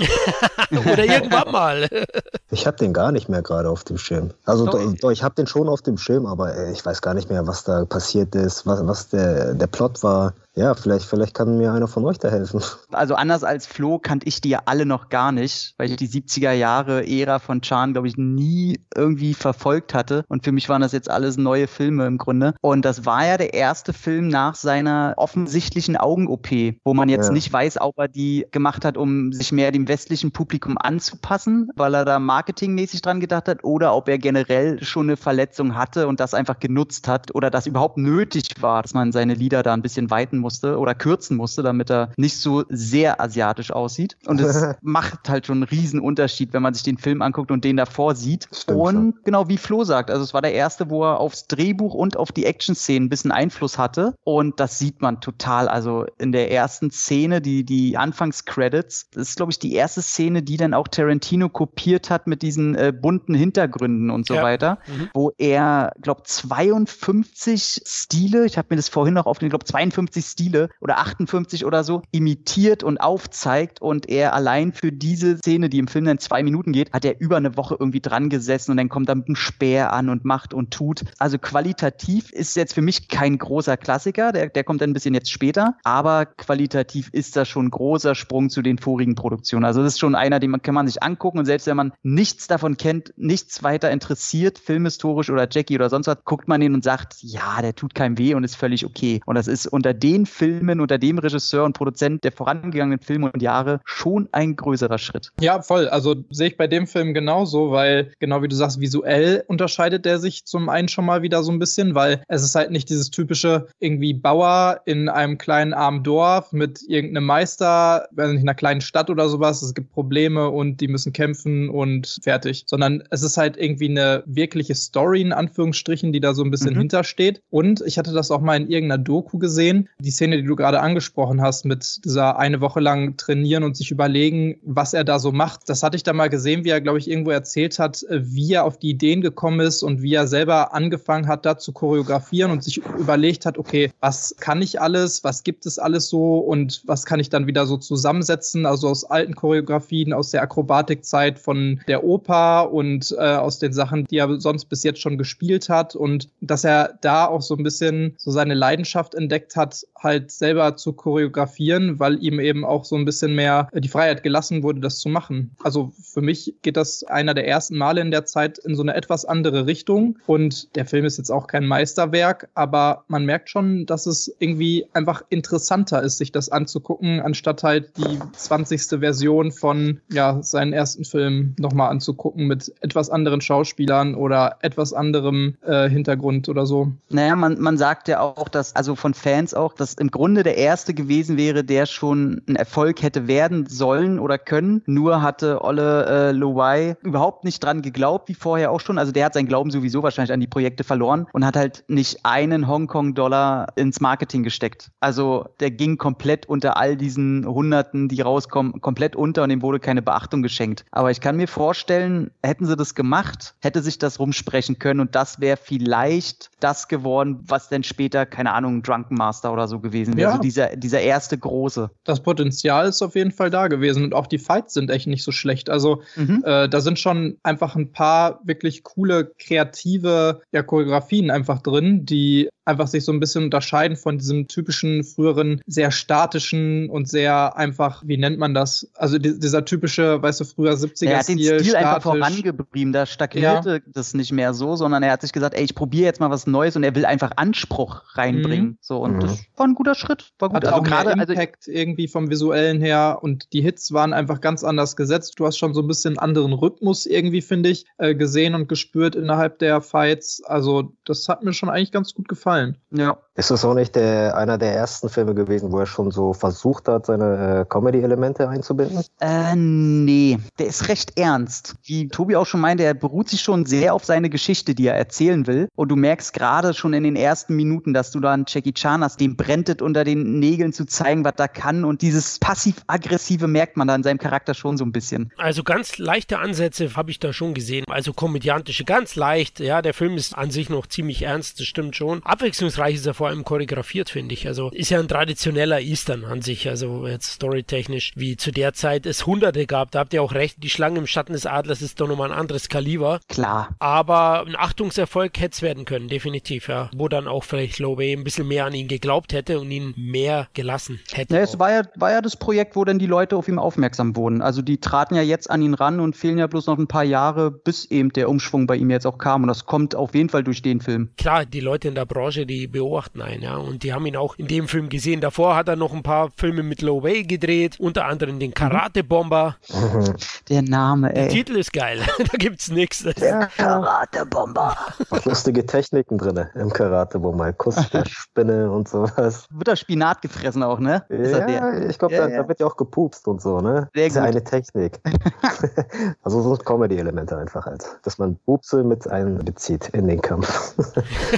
oh, sehr fies. Ja, und Jackie durfte hier überraschend das erste Mal aufs kreative Ruder übernehmen. Und genau, du sagst jetzt gerade, es sind die Punkte. Also kommt ja teilweise wie eine Parodie auch rüber dann mit diesen Elementen. Nur hat der liebe Lowey den Film gehasst. Und der hat ihn ins Archiv geschoben und nicht veröffentlicht. Ja. Erst später dann, wo Jackie seinen Durchbruch gefeiert hat. Das ist jetzt auch kein großes Werk, aber es geht auch schon so ein bisschen in, in die Richtung der Jackie Chan, die man einfach heute lieben gelernt hat. ja. Ich fand den nicht so pralle. Der wird ja von vielen wird er gemocht. Also siehst du ja dann immer in den Bewertungstabellen und so. Ich weiß nicht, was das ist, aber ich fand den, keine Ahnung, der war mir denn schon ein bisschen, als wenn er über das Ziel hinausschießen will und da irgendwie so ein bisschen alles reinpackt, was er so probieren will, aber ohne da so einen Kontext zu finden. Wobei ich das sehr interessant finde, dass er sich traut, so parodistisch auch so an Satoichi und Bruce Lee so ranzugehen und Shaolin-Mönche und so, dass er sich da schon in seinem ersten Werk, wo er mit Slapstick arbeitet, schon traut, so in kleinen Szenen die durch den Kakao zu ziehen. Also nicht zu verarschen, sondern respektvoll damit lustig umzugehen. Wo ich immer gedacht habe, zu der Zeit müsste das eigentlich noch eine ziemlich heiße Nadel gewesen sein. Aber, ja, okay. Ja, wurde ja nicht veröffentlicht, wurde bestraft von Lowe.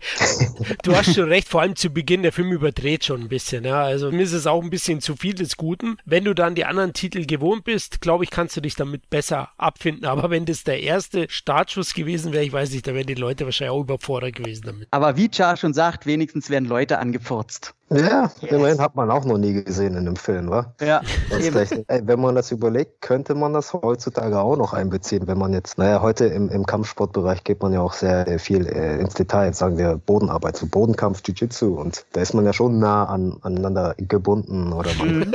Es ist einfach nur sehr realitätsnah, ne? Genau, genau. Und da gibt es ja auch eine Technik, die heißt zum Beispiel Triangle Choke. Da nimmst du halt deine Beine und ähm, packst sie halt um den Kopf vom Gegner und da ist er dann erstmal fest, ne? Also wie in so einer Zange. Und da könnte man das zum Beispiel auch noch anwenden. ist ja so mies. Das ist der Mies, ich meine. Als wenn du es bewusst schaffst, ey, du weißt, der kloppt sowieso gleich ab, wahrscheinlich schnell noch einen Furz hinterher schicken. So. Ja, dann ist es noch eine Technik, irgendwie am Tag davor Knoblauch zu essen. Oder? so.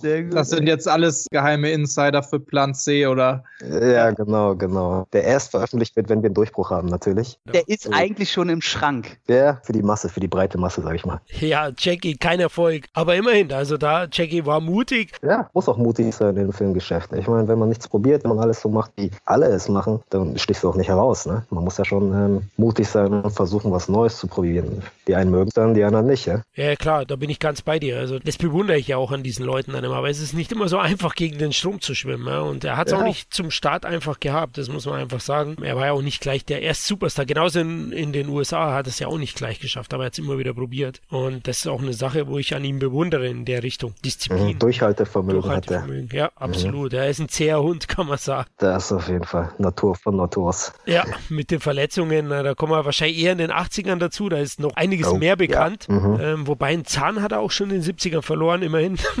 Aber da kommen ja, wir gleich dazu. Lange des Schatten des Adlers, wa? Yes, koreanische Gegner. Genau, aber davor hat er jetzt noch Master of Death haben wir hier noch. Den habe ich tatsächlich nicht gesehen. Also ich habe keine Erinnerung dran. Interessant ist wahrscheinlich, dass es der erste Hongkong-Film war, der in 3D gedreht wurde. Und Lo Wei war hier wieder auf dem Regiestuhl. What? Ja, war der erste Hongkong-Titel, der in 3D gedreht wurde. Ja, und war auch scheiße. Es gibt auch ein paar witzige Momente, aber Jackie meinte in seiner Autobiografie, glaubt mir Leute, Lo Wei hat keinen davon in Wirklichkeit ernst gemeint. Das ist unfreiwillige Komik gewesen. Ja, ja. Ne, das muss schon, das Verhältnis muss so angespannt gewesen sein, weil der halt sein, sein Karate-Bomber hat er halt zurückgehalten. Also der hat den ja gehasst auch und anstatt ihn da irgendwie zu befeuern, muss er wieder zurück in diese Kostümschinken, muss sich wieder so eine Langhaarperücke aufsetzen und muss dann irgendwelchen Spielchen mitspielen und er hat einfach so keinen Bock gehabt. Und ich meine, das ist so ein Film, es sagt alles, dass in manchen Versionen beim Endkampf Star Wars Sieg runtergelegt wurde. Also Geil. so weit sind wir jetzt schon, von daher nee. Also das ist auch ein Film, den habe ich irgendwann, den habe ich nicht mal lange geguckt, das waren 20 Minuten oder so, und dann habe ich auch gesagt, boah, nee. Oh, Star Wars. Kommen wir von Star Wars zu Ghostbusters, dem nächsten Titel, nämlich Spiritel Kung Fu von 1978. Wow.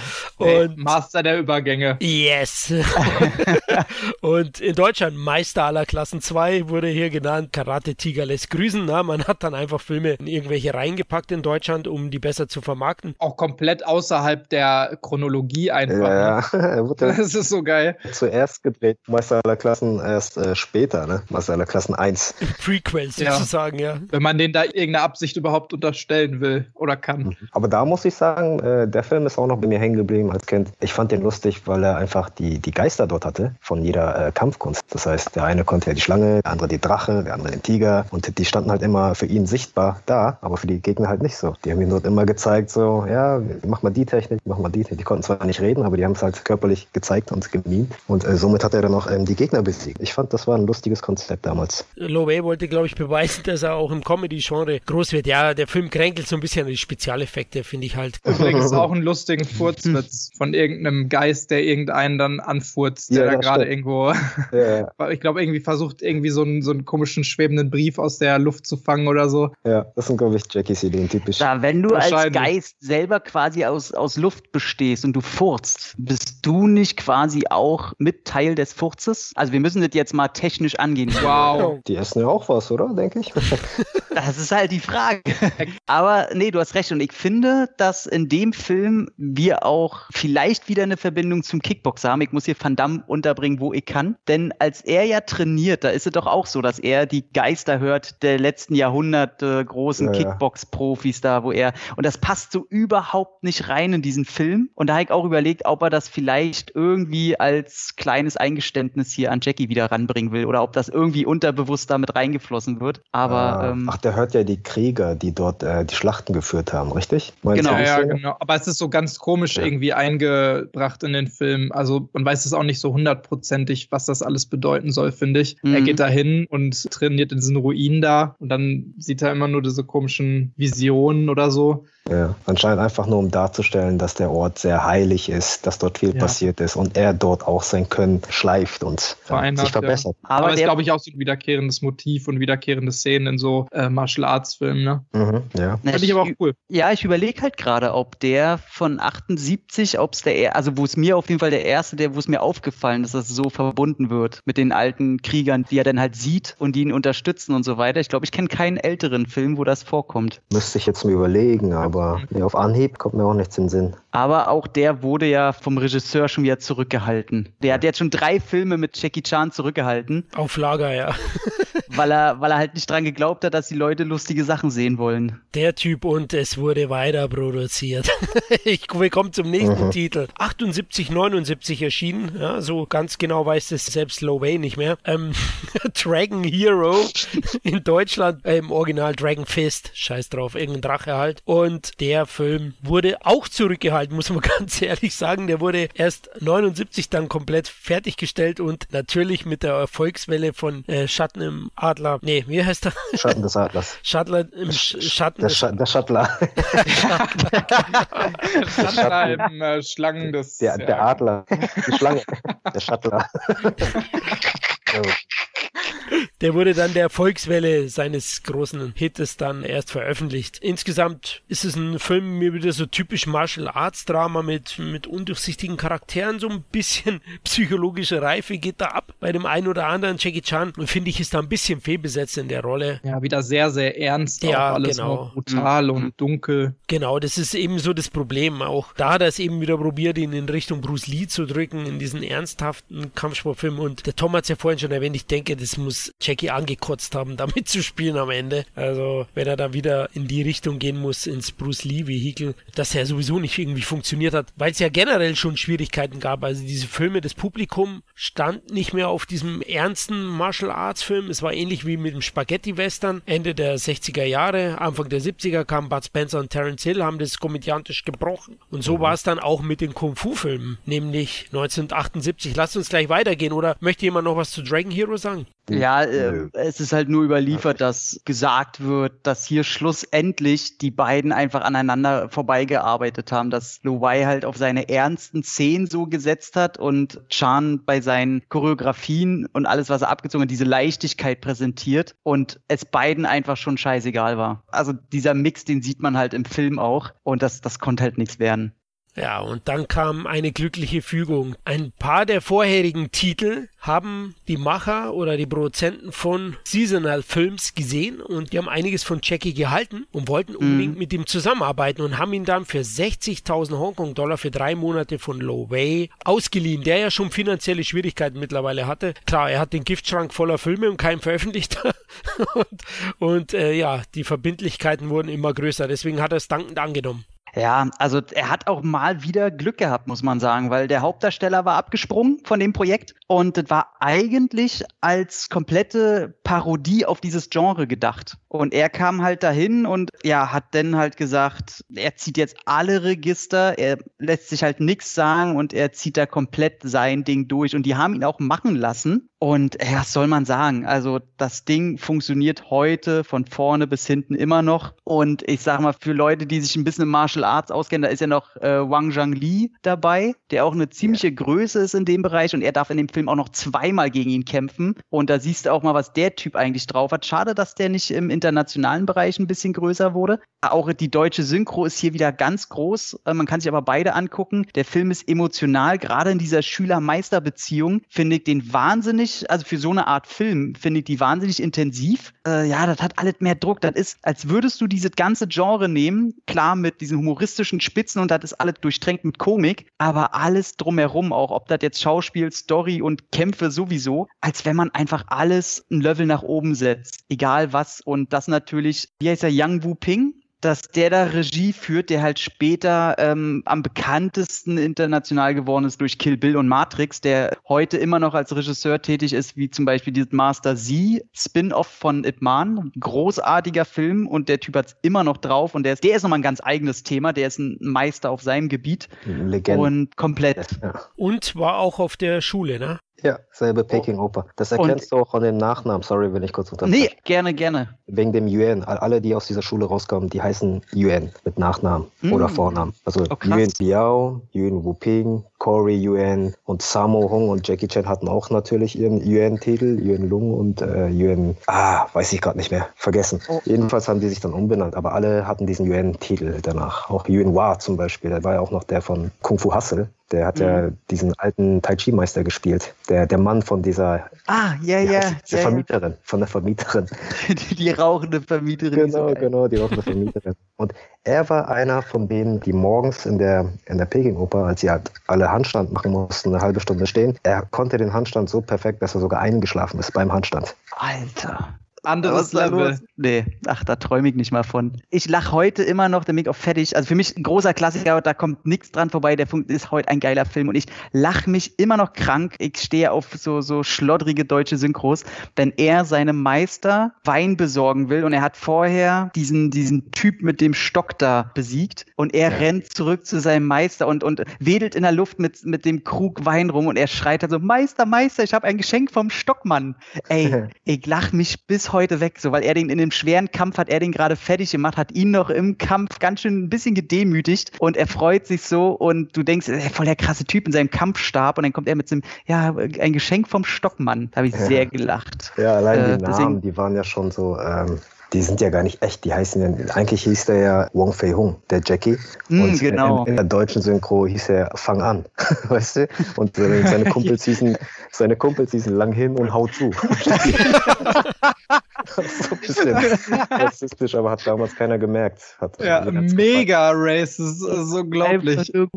Aber die Sprüche allgemein sind ja, also wir haben ja gerade schon auch über die Synchro oder sowas gesprochen, aber da sind Sprüche bei, also das ist ja wirklich die Meisterschaft von ähm, Bud Spencer, Terence Hill Style einmal sagt er da irgendwie so einen Spruch, irgendwas mit einem Zahnarzt. So, ich, ich schlag dir jetzt alle Zähne aus, Junge. Ja, und dann ja, sagt der andere, hey, du bist doch kein Zahnarzt oder irgendwie sowas. Ja, also, wo ich mir halt wirklich denke, da sitzen Leute, die gucken sich diesen Film an und dann überlegen die, was können wir für bescheuerte Sachen denen jetzt in den Mund legen, weil das haben die doch nie im Leben im Original gesagt. Also das ist ja komplett mhm. neu synchronisiert worden. Es ist ja sowieso früher auch bei Hongkong-Filmen, glaube ich, üblich gewesen, dass man die teilweise stumm gedreht hat, also auch im chinesischen, in der ja. chinesischen Synchro und dann quasi hinterher nochmal eine komplette Synchro drüber gelegt hat, so dass man fast schon sagen kann, die Chinesen haben ihre eigenen Filme teilweise sehr schlecht synchronisiert und auch teilweise nochmal geändert oder sowas in der Synchro. Und es passt auch nicht alles so auf die Münder. Aber das dann zu nutzen im Deutschen, um daraus wirklich, also das positiv zu nutzen und sowas Geiles daraus zu machen, das hat den Film, glaube ich, auch was so den Erfolg hier in Deutschland angeht, nochmal richtig was äh, gebracht. Ja, er hatte diesen Bud Spencer-Charme, wie ihr schon sagtet. Ja. Die Sprüche und so, die kamen so trocken. die waren echt gut. Die kann man sich auch heutzutage noch angucken. Also da muss ja. ich immer noch lachen, wenn ich mir das jetzt angucke. Ja, ja muss ich. Äh, was sagt er irgendwo bei Project A, ne? Sagt der eine Pirat, glaube ich, ey, du bist ein, äh, du bist ein Vertreter, ich meine Verräter und so. so eine Sprüche, die sagst du doch gar nicht. Ja, hey, du ja. bist ein Vertreter, ich meine Verräter. Äh.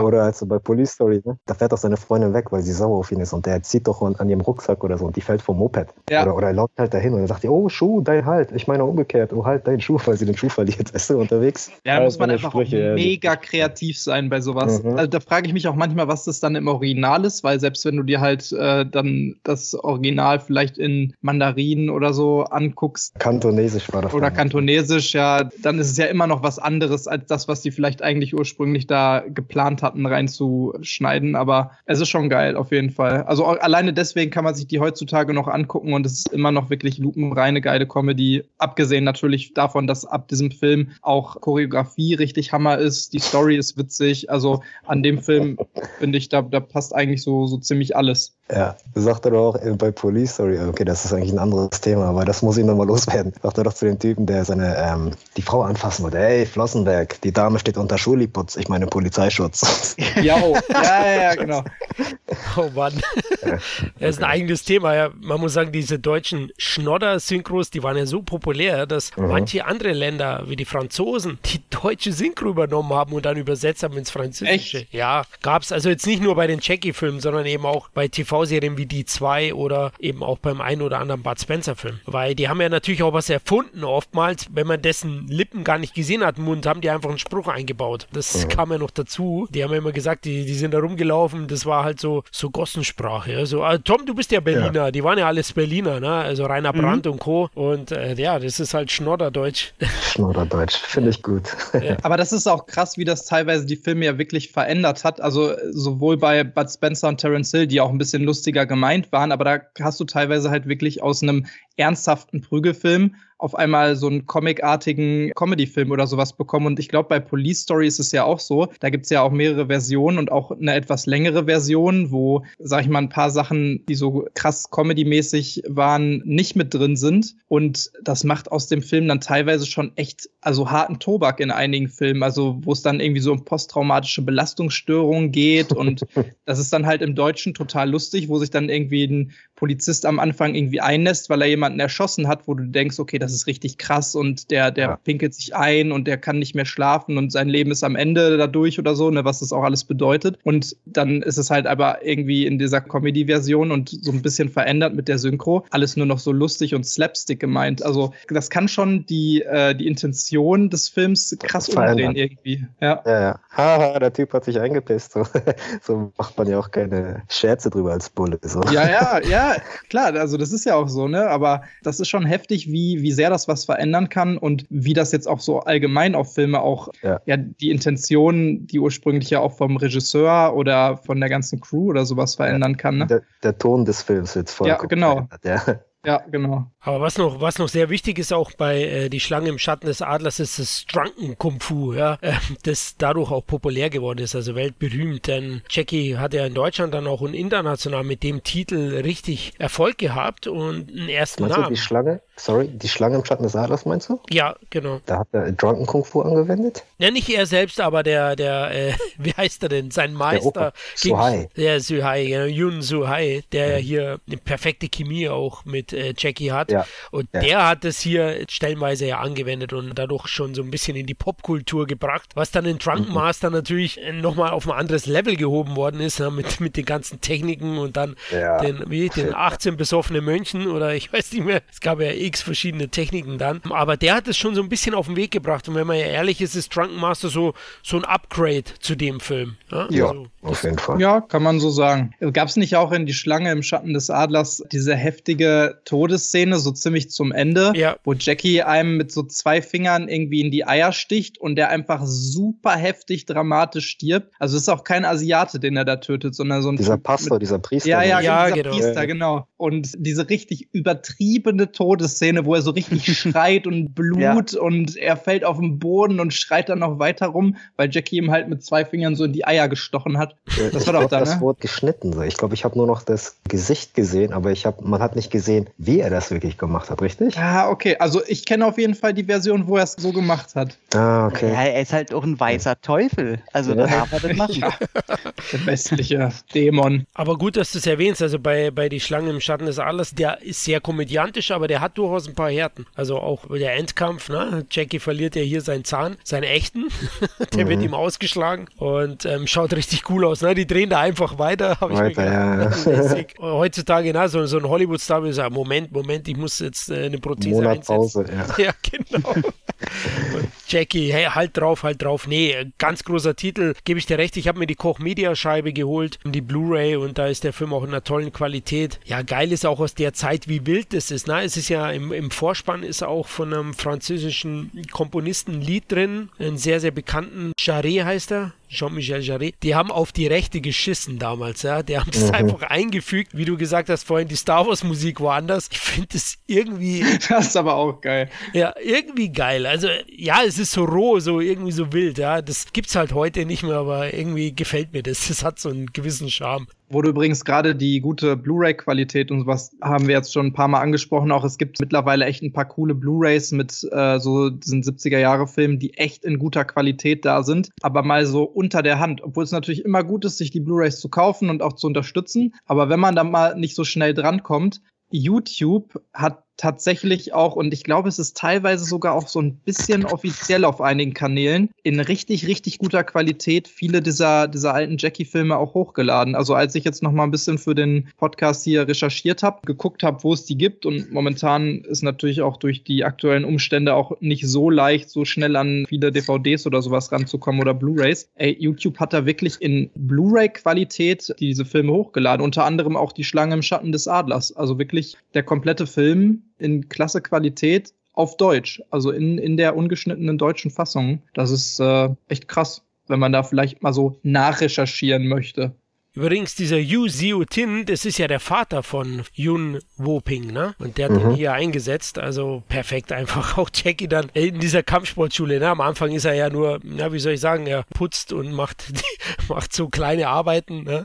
Und wird nicht akzeptiert von den anderen, ist Prügelknabe, ne? Damals war es ja so, ja, in dem Film wird immer so dargestellt, na, es gibt x Kampfsportschulen und man muss sich seine Kunden sozusagen schwer arbeiten und da kommt dann so ein, so ein etwas fülligerer Typ mit mit Muttermal im Gesicht, ne? Kennt ihr mhm. wahrscheinlich. Ja, ja, ja. Und, und, der darf dann auf. Schweinebauch. Die Schweinebauch, genau. Und der darf dann auf Jackie einprügeln, ne? Also herrlich. Es sind aber auch immer die gleichen, ne? Also, das hat mich früher richtig krass verwirrt, als ich viele von diesen Filmen geguckt habe, weil ich immer dachte, das wären halt die gleichen Charaktere. Weil die haben nicht nur die gleichen Leute gespielt und haben auch teilweise gleich geheißen. Also zum Beispiel Wong Fei Hung als so chinesischer Staatsheld oder wie man es nennen ja, möchte. Oder genau so Legende, Mythos, Volksheld. Also es gibt ja so, so viele Filme, auch von Jet Li ja tausendmal verkörpert und der ist halt immer die Hauptfigur in diesen ganzen Kung-Fu-Filmen. Und ich habe das nie gecheckt früher, dass das halt alles unterschiedliche Filme sind, dass die auch ganz unterschiedliche Charaktere spielen können obwohl es halt immer die gleiche Konstellation ist. Weißt du, Schweinebauch, dann dieser super komische, ein bisschen tuntige Meister da, dieser dünne. Ähm ja, mit, dem, mit dem Bart aus der, aus der Warze.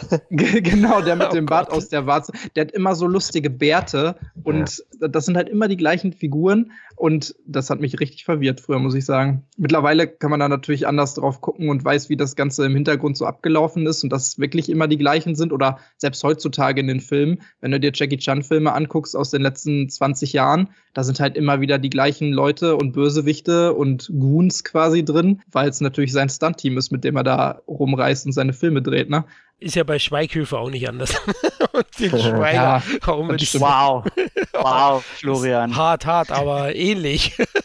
Ja, wenn, wenn du mit Leuten gut kannst oder eben dein eigenes Team hast, dann ist es auch irgendwie logisch, dass du es so machst. Ja, der Film war so ein großer Erfolg und Seasonal Films wollte das natürlich nicht auf sich beruhen lassen als Eintagsfliege und hat dann mit Jackie gleich nachgelegt und Drunken Master im selben Jahr produziert, inszeniert und veröffentlicht. Und der war noch ein größerer Erfolg als die Schlange im Schatten des Adlers. Ich habe gesagt, es ist eigentlich aus meiner Sicht ein Upgrade. Auch ein richtig geiler Titel. Wir hatten zu Beginn schon gesagt, einer der besten und sicherlich einer der wichtigsten Jackie Chan-Filme überhaupt in Deutschland. Den geilen Titel, sie nannten ihn Knochenbrecher. Ja, früher gab es ja viele Filme so, sie nannten ihn Mücke, sie nannten ihn mhm. Pferd, sie nannten ihn, ich weiß nicht wie, es gab x Titel, aber großes, großes Kino. Ich liebe den auch sehr. Ist übrigens bis heute einer der erfolgreichsten chinesischen Filme in Südkorea. Weiterhin habe ich mir mal hier erlesen im Netz. Mhm. Und ähm, ja, die Zutaten sind eigentlich dieselben wie im Titel zuvor. Auch wieder Yun Xiu Tin als Lehrmeister. Auch wieder, er ist wirklich ein ganz, ganz großer. Leider ist er nicht mehr allzu alt geworden. Danach ist er ziemlich zeitig gestorben. Ein Jahr später irgendwie, ne? Auf jeden Fall noch Ende der 70er ja, irgendwann. 79, glaube ich, am Herzinfarkt. Und ja, sehr, sehr schade natürlich, weil die beiden haben super zusammen harmoniert. Aber klar, Jackie hat sich auch weiterentwickelt. Das hätte er jetzt wahrscheinlich auch nicht ständig machen wollen. Wie findet ihr Drunken Master? Ah, scheiße. Nein. Laber nicht. Natürlich richtig geil, ist ein Klassiker. Der hat auch Jackie definiert, so in welche Schiene er mehr so einschlagen sollte. Und ähm, ja, die, die Formel ist wieder aufgegangen. Und wie gesagt, der ist immer noch in meinem Kopf. Das zeigt nur, dass er gute Arbeit geleistet hat. Also da kann man auch nichts zu sagen. Also wenn ich den, den Vorgänger im Grunde, also für mich ist es wirklich schon fast wie ein Remake zu Schlangen, Schlangen im Schatten ist äh, komplett genau zu. Was hatten wir gesagt? Schlacken? Schlackes? Äh, Schatte, Adler. Im, äh, Schattler. Der Titel ist einfach zu lang, ja. Alles klar, genau.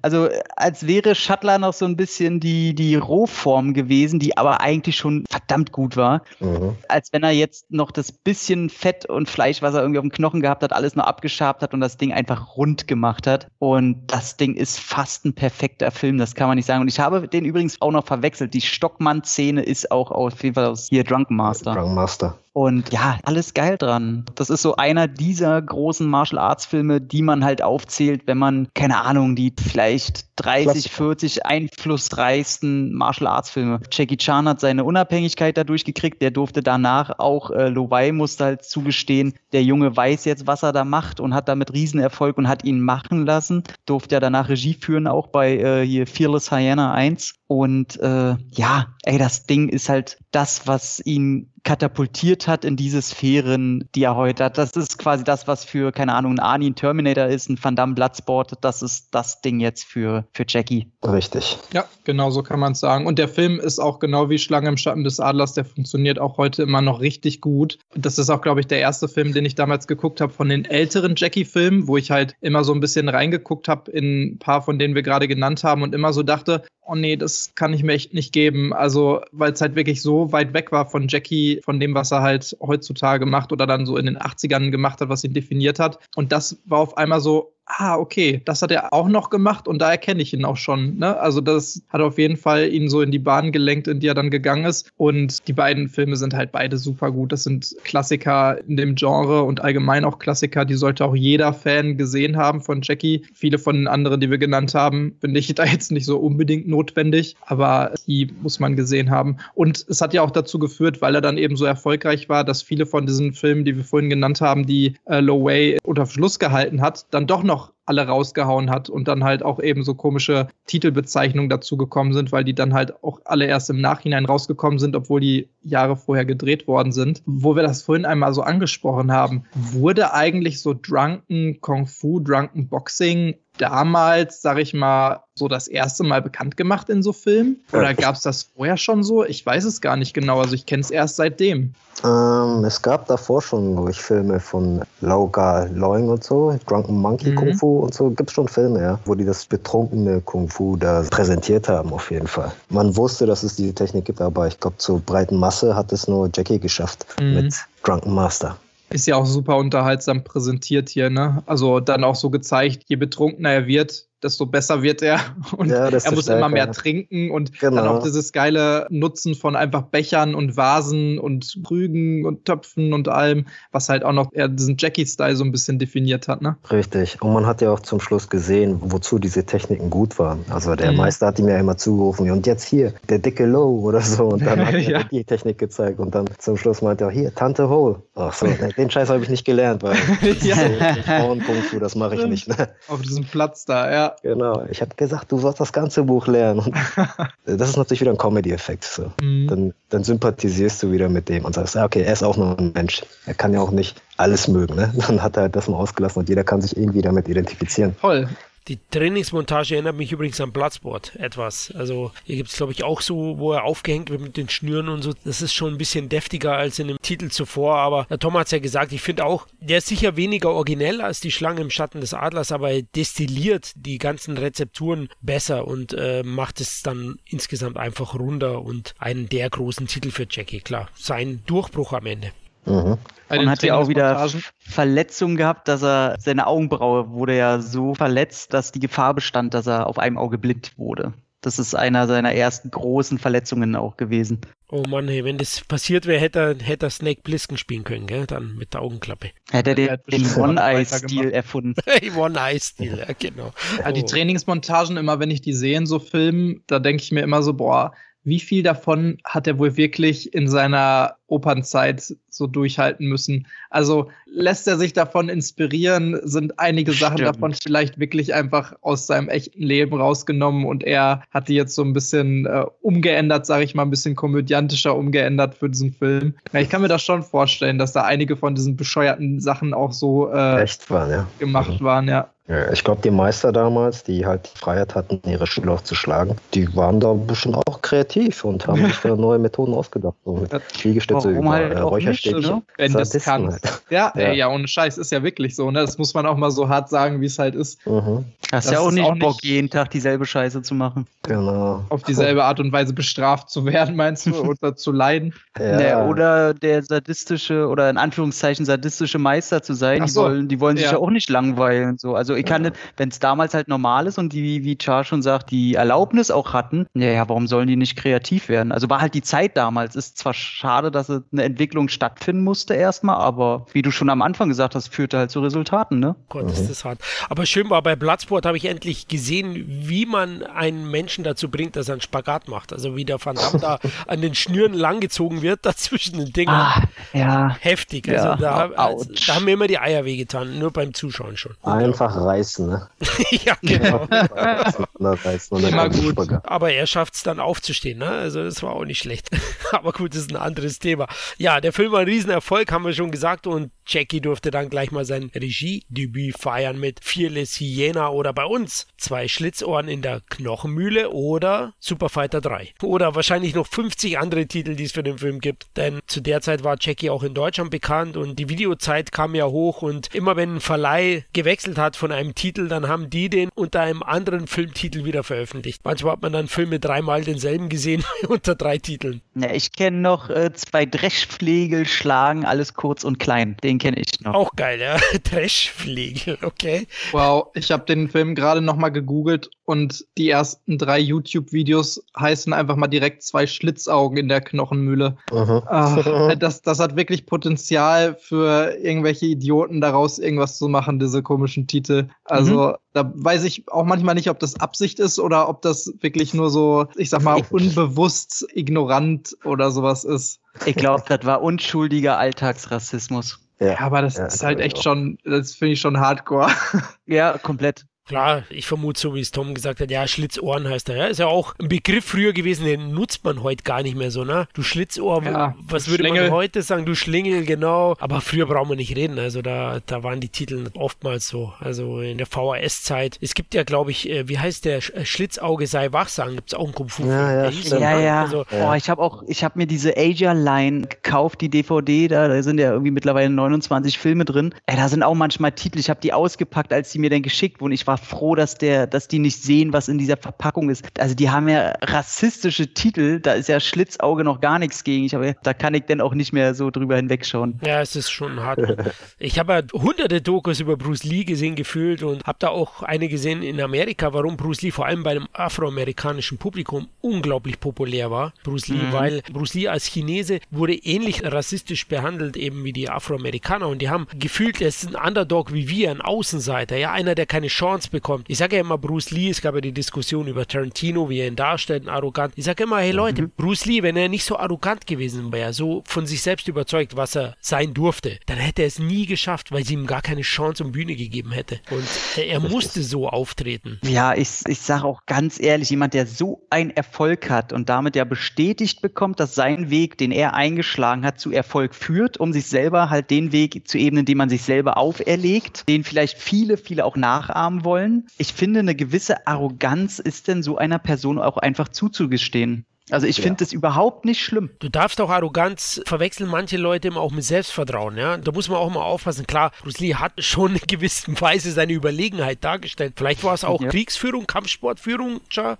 Ja, ich meine, Mohammed Ali hat das ja auch nicht anders gemacht. Ne? Er war sehr Stimmt. redegewandt und ja. war sehr vorwärts eben mit seinen Reden, die er gehalten hat. Stimmt, George Foreman, na, jeder sagt, er war eigentlich stärker mhm. physisch, aber er hat ihn halt äh, psychologisch eigentlich gebrochen. Bruce Lee gegen Muhammad Ali, es war damals auch im Gespräch, dieser Kampf. Ja. Also bei Jackie fand ich es immer total interessant und auch irgendwie bewundernswert auf eine Art und Weise, wie sympathisch und eben genau gegenteilig der sich eigentlich so in der Öffentlichkeit dargestellt hat. Also er war immer als der super liebe, super nette, zuvorkommende, sympathische Typ, der über sich selbst lachen kann, in der Öffentlichkeit zumindest. Aber was man dann halt so behind the scenes gehört hat, war ja doch auch ein sehr ernster, sehr harter Regisseur und Chef, der wenig durchgehen hat lassen und wahrscheinlich auch durch seine Vergangenheit halt extrem konservativ war, mit halt echt krassen, also ich finde ihn immer noch super, aber auch mit so echt krassen Sprüchen, so von wegen, ey, Frauen sollten nicht kämpfen, die sollten halt an den Herd so ungefähr. Und äh, auch,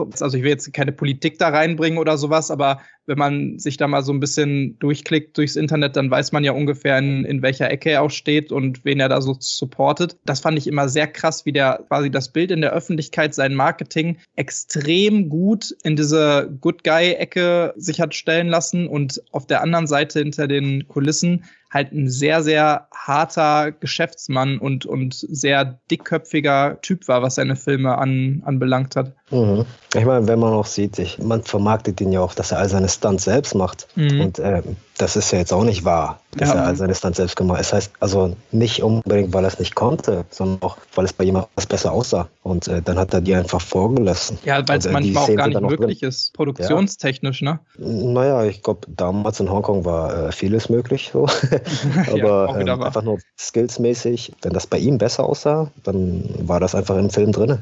Macht ja auch Sinn. Mhm. Also sich für also, das Produkt zu entscheiden dann, ne, anstatt für die Person. Genau. Aber das weiß ja, wissen auch nur wenige. Ich meine, genau weil er immer so vermarktet wurde, ne? Also der Typ, ja. der alle seine Stunts immer selber macht. Und ich meine, man muss ja auch trotzdem sagen, in den meisten Fällen stimmt das ja auch. Ne? Also der hat halt auch schon extrem viel selber gemacht von dem, was er zeigt. Wenn du es jetzt mit einem amerikanischen Actionstar vergleichst, Na, ne? Das ist ja keine Frage Aber ist das nicht heutzutage immer noch so? Mal so Stichwort Donnie Yen oder so?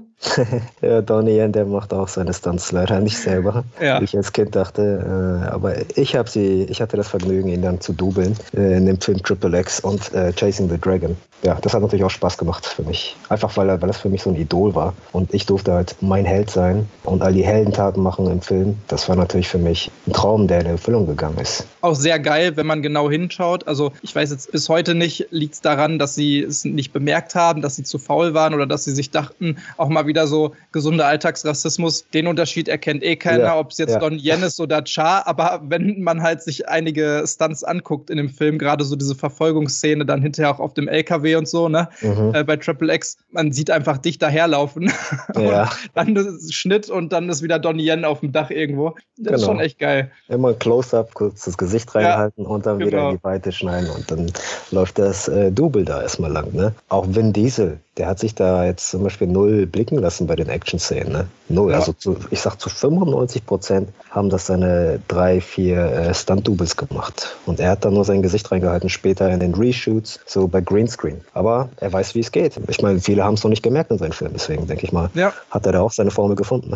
Absolut. Klar, und, und, andere haben ja dadurch Arbeit auch, muss man natürlich auch ja, ja, sagen. Ja, vers versicherungstechnisch natürlich ein Grund. Und bei Donnie Yen vielleicht auch die biologische Uhr irgendwann, auch bei Jackie. Mhm. Man hat es dann schon gemerkt. Ich muss sagen, bei den letzten Filmen von ihm, und ich schaue dir auch immer noch Kung Fu Yoga und was weiß ich, da hast du sogar das Double schon erkannt. Also da hat er, glaube ich, immer weniger selbst gemacht. Deswegen geht er, glaube ich, auch mehr in diese fantastische Ecke immer mehr. Ich habe mir diesen Knights of Shadows jetzt angeguckt, seinen letzten. Das ist ja alles dann schon nur noch Comedian, CG CGI, Fantasy-Wesen und er kommt ja immer mehr in die Rolle des alternden Weisen. So. Mhm. Also ich glaube, er muss dann auch nicht mehr die Kämpfe absolvieren und hat da, ich weiß nicht, ob er da auch überhaupt noch Bock drauf hat. Ganz ehrlich, wo ich dann schon aufgehört habe, so ein bisschen seine Filme zu verfolgen, das war nach ähm, Shanghai Noon eigentlich schon.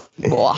Weil ich habe einfach die Kämpfe gesehen und ich habe ja immer, ich gehe ins Kino und habe seine 80s-Filme im Kopf. Und dann gehe ich ins mhm. Kino und dann sehe ich die Western-Kämpfe dort und da fehlt einfach voll viel Dynamik, weil es nur noch so auf Comedy aus ist. Und das hat mich dann immer so ein bisschen enttäuscht. So ich denke so, okay, gut, er ist älter geworden, das muss ich respektieren, aber mir fehlt natürlich der Jackie, der, der energetische Jackie einfach. Mhm. Der Power zeigt in seinen Schlägen. Teilweise halt so filmisch leider echt nicht mehr so überzeugend. Also, das sind teilweise ähnliche Kämpfe oder vielleicht sogar gleich geile Choreografien in Shanghai Noon wie in einigen anderen Filmen, aber du kennst es ja selber. Dann arbeitet man eine Choreografie aus, die ist geil, die wird geil aufgenommen und hinterher beim Editing, dann wird es auf einmal sowas von zerschnitten, dass da nicht mehr viel von der ursprünglichen Choreografie irgendwie übrig geblieben ist. Und so hatte ich das Gefühl auch teilweise bei solchen Hollywood-Filmen wie zum Beispiel Shanghai Noon, wo du eigentlich echt ganz geile Szenen mit drin hast, aber du siehst halt nicht viel davon, weil da zehn Schnitte irgendwie mit drin sind und das ist halt eher alles auf eine andere Art des Filmemachens und auf einen anderen Ton ausgelegt. Und ich finde halt gerade die Comedy, die Jackie macht, das ist halt so eine richtig geile Comedy, weil die halt, das ist so eine ganzheitliche Comedy, so eine sehr physische und du hast halt aus den verschiedenen Kameraeinstellungen und den Sachen, die Jackie macht, der sieht dann, weil ich der kommt in eine Szene gerannt, sieht auf einmal, okay, da ist ein Topf, da ist eine Leiter, da ist das und dann macht er was daraus. Also das ist halt das, wie Hollywood irgendwie nicht arbeitet, leider. Und was auch die Comedy dann auch nicht mehr so witzig macht und nicht mehr so gut. Also mhm. ist schade und das hat sich leider so, so durchgezogen irgendwie immer mehr. Ne? Aber klar, man muss dem auch eingestehen, je älter er wird, erstens muss er sich ein bisschen fügen, was Hollywood angeht. Es hat ihm ja auch nicht geschadet, sondern er ist eben dadurch einer der wenigen asiatischen Stars, die so bekannt geworden sind und diesen Legendenstatus auch in der westlichen Welt bekommen haben mittlerweile. Und ja, das ist halt eine Sache, die man ihm eingestehen muss mit fast 70. Jetzt kommen wir nochmal zu seinen großen Zeiten. Klar, äh, aktuell ist er sicherlich äh, etwas am absteigenden Ast, aber wir feiern ihn ja. Wir sind im Jahr 1979 und hatten kurz gesprochen jetzt über Super Fighter 3 oder Fearless Hyena. Ich habe ihn heute angeschaut auf Amazon Prime in Englisch und ja, inhaltlich bietet er eine typische, anspruchslose Rache-Story am Ende. Aber ich habe trotzdem meinen Spaß gehabt. Also es ist für mich schon ein typischer Jackie-Film. Der macht Spaß, der Endkampf hat einiges an Impact, der Schurke ist ganz gut. Der Schurke bringt ja seinen großen Großvater um, Jackie kommt zum anderen Meister, lernt da was und dann gibt's Arschtreten bei den Gegnern, wie so oft. Und ich fand den ganz okay. Vor allem die Kämpfe sind auch toll choreografiert. Also den kann man schon anschauen, oder? Der ist sehenswert eigentlich, ja. Ich muss mich noch mal versuchen zu erinnern. Ist das die Szene, wo er, wo er lacht, die lachende Technik hat? Das ist auch in dem am Schluss, ja, im Finalkampf. Ja, ja, genau. Ja, also gibt es ja auch eine ähm, Trainingssequenz, wo er so Säcke zieht, wo der Meister draufsteht und so. Genau. Ja, nee, ich fand den Film amüsant. Da gab es auch interessante Choreografien, die natürlich so mich angesprochen haben, weil er ja auch so gegen drei Leute kämpft, die ihn mit dem Speer angreifen und die stechen echt so nah an seinem Kopf äh, vorbei und er, er, weicht dem so aus und springt drüber und das ist halt typisch äh, Peking-Oper. Das war äh, nett anzusehen. Ja, das ist genau in dem Film ganz gut gemacht worden. Habe ich mich so auch gewundert, so what? Das musste ich auf jeden Fall zweimal sehen. Musste ich nochmal zurückspulen und sagen, was hat er da gemacht? Auch mega lange am Stück, diese Szenen, ja. ne? Ja, ja, genau. Das sind keine kurzen Szenen und Schnitt, sondern das ist so, so ein langes Ding, eine ganze Choreografie, die er dann in einer Einstellung quasi ähm, zeigt. Ja, das ist echt heftig. Genau, und er zeigt auch als Frau, wie man sich gegen sexuelle Belästigung wehrt. Also so ja, ganz gemacht. Genau. Mit so einem kräftigen Typen, ja, der ihm dauernd dann einen, einen Kuss aufdrücken möchte. Er hat schon Ideen, ne? ja, das sind schon Comedy, schon, ist schon ja, gut. Sehr geil. Vor allen Dingen für sein Regiedebüt bei Fearless Hyena 1 auch, ne? Also da kann man echt nicht, nicht viel gegen sagen. Das ist echt einfach sehr, sehr solide und hat ihm einfach nur so einen Status gegeben, der ihm geholfen hat, dann auch Anfang der 80er halt richtig durchzustarten, ne? Mhm. Genau, bei Fearless Hyena 2 braucht man kaum erwähnen. Jackie war dann nur ganz kurz bei den Dreharbeiten dabei, denn während der Dreharbeiten kam das Wechselangebot von Golden Harvest an Loways Firma und für 4,2 Millionen Hongkong-Dollar ist er dann damals gewechselt, was eine Rekordsumme war. Und äh, ja, Loway hat dann Fearless Hyena ohne oder bei uns in Deutschland heißt der Superfighter 2 ohne Jackie weitergedreht und hat ihn als Jackie Chan Film vermarktet. Chan wollte zwar mhm. gerichtlich vorgehen, aber Golden Harvest hat gesagt, komm, wir haben uns geeinigt mit den Rechten, lass ihm den einen Titel noch und so kam der raus. Der ist aber natürlich als Jackie-Fan nicht sehenswert, weil Jackie eigentlich kaum mitspielt. Gut, dann sind wir am Ende angekommen unseres ersten großen Jackie Chan Podcastes. Tja, nochmal vielen lieben Dank, dass du vorbeigekommen bist. Ja, gerne, gerne. Danke für die Einladung. Es hat äh, Spaß gemacht. Und äh, vielleicht sehen wir uns ja in der nächsten Sektion wieder, ab den 80ern. Oh, gerade wollte ich dich einladen dazu, weil es war super. Und ich wollte auch nochmal sagen, wir wünschen dir weiterhin viel Erfolg bei deinen Projekten, na, bei den kommenden. Mhm. An was arbeitest du so im Moment? Zeit? Also im Moment äh, bin ich natürlich zu Hause und äh, arbeite nicht wirklich an einem Projekt. Davor war ich an einem Projekt. Der Deckname heißt Ice Cream, aber es ist, ich sag's euch einfach, es ist auch im Internet schon draußen. Es ist äh, Matrix 4 und da jo. sind wir im äh, Kernteam, meine Kollegen und ich und ähm, helfen bei der Action natürlich. Geil. Und trainieren 50-jährigen Keanu Reeves und äh, die Carrie Ann Moss natürlich für ihre Rollen. Und ist ja wirklich so Quasi cool, wie man sagt. Ja, äh, super cool. Äh, quasi ist es für mich auch eine Ehre, weil wir dann so in die Fußstapfen von Yun Wu Ping, über den wir auch gerade geredet haben, mhm. in seine Fußstapfen ein bisschen trete, weil er hat das ja angeleiert damals mit Matrix und hat ja dieses Wuxia-Element nach Amerika gebracht, auch mit äh, Matrix und dank den äh, Wachowski-Geschwistern ja, ist einfach eine Ehre für mich dabei zu sein. Geil. Absolut zu verstehen, sehr geil. Ja, würden uns natürlich freuen, wenn du in Teil 2 vorbeischaust. Hier werden wir über Jackies goldene Ära sprechen, die 80er. Ja. Da sind absolute legendäre Titel natürlich dabei. Police Story haben wir, glaube ich, heute mehr geredet als über jeden anderen Titel aus den 70ern, aber. Ja. Zu Recht, aber auch. absolut, ja. Da reden wir halt nochmal drüber dann, aber da gibt es richtig geile Titel und Jackies große Zeit, ja, die Lucky Stars Filme. Boah, das ist die goldene Zeit. Genau, die absolut die goldene Ära. Ja, liebe Zuhörer und liebe Zuhörerinnen, wir hoffen, wir konnten euch den einen oder anderen Filmtipp mitgeben und ihr hattet Spaß mit dem Podcast. Wir würden uns freuen, wenn ihr nach dem Motto liken, teilen, liebhaben uns für andere besser sichtbar macht. Dann macht's gut, hoffentlich bis zum nächsten Mal. Ciao. Jo, macht's gut. Bis dann. Ciao. Tschüss. Tschüss. Sin Entertainment Talk, der Podcast des Entertainment Blogs. Mehr Fan-Talk über Filme und Serien.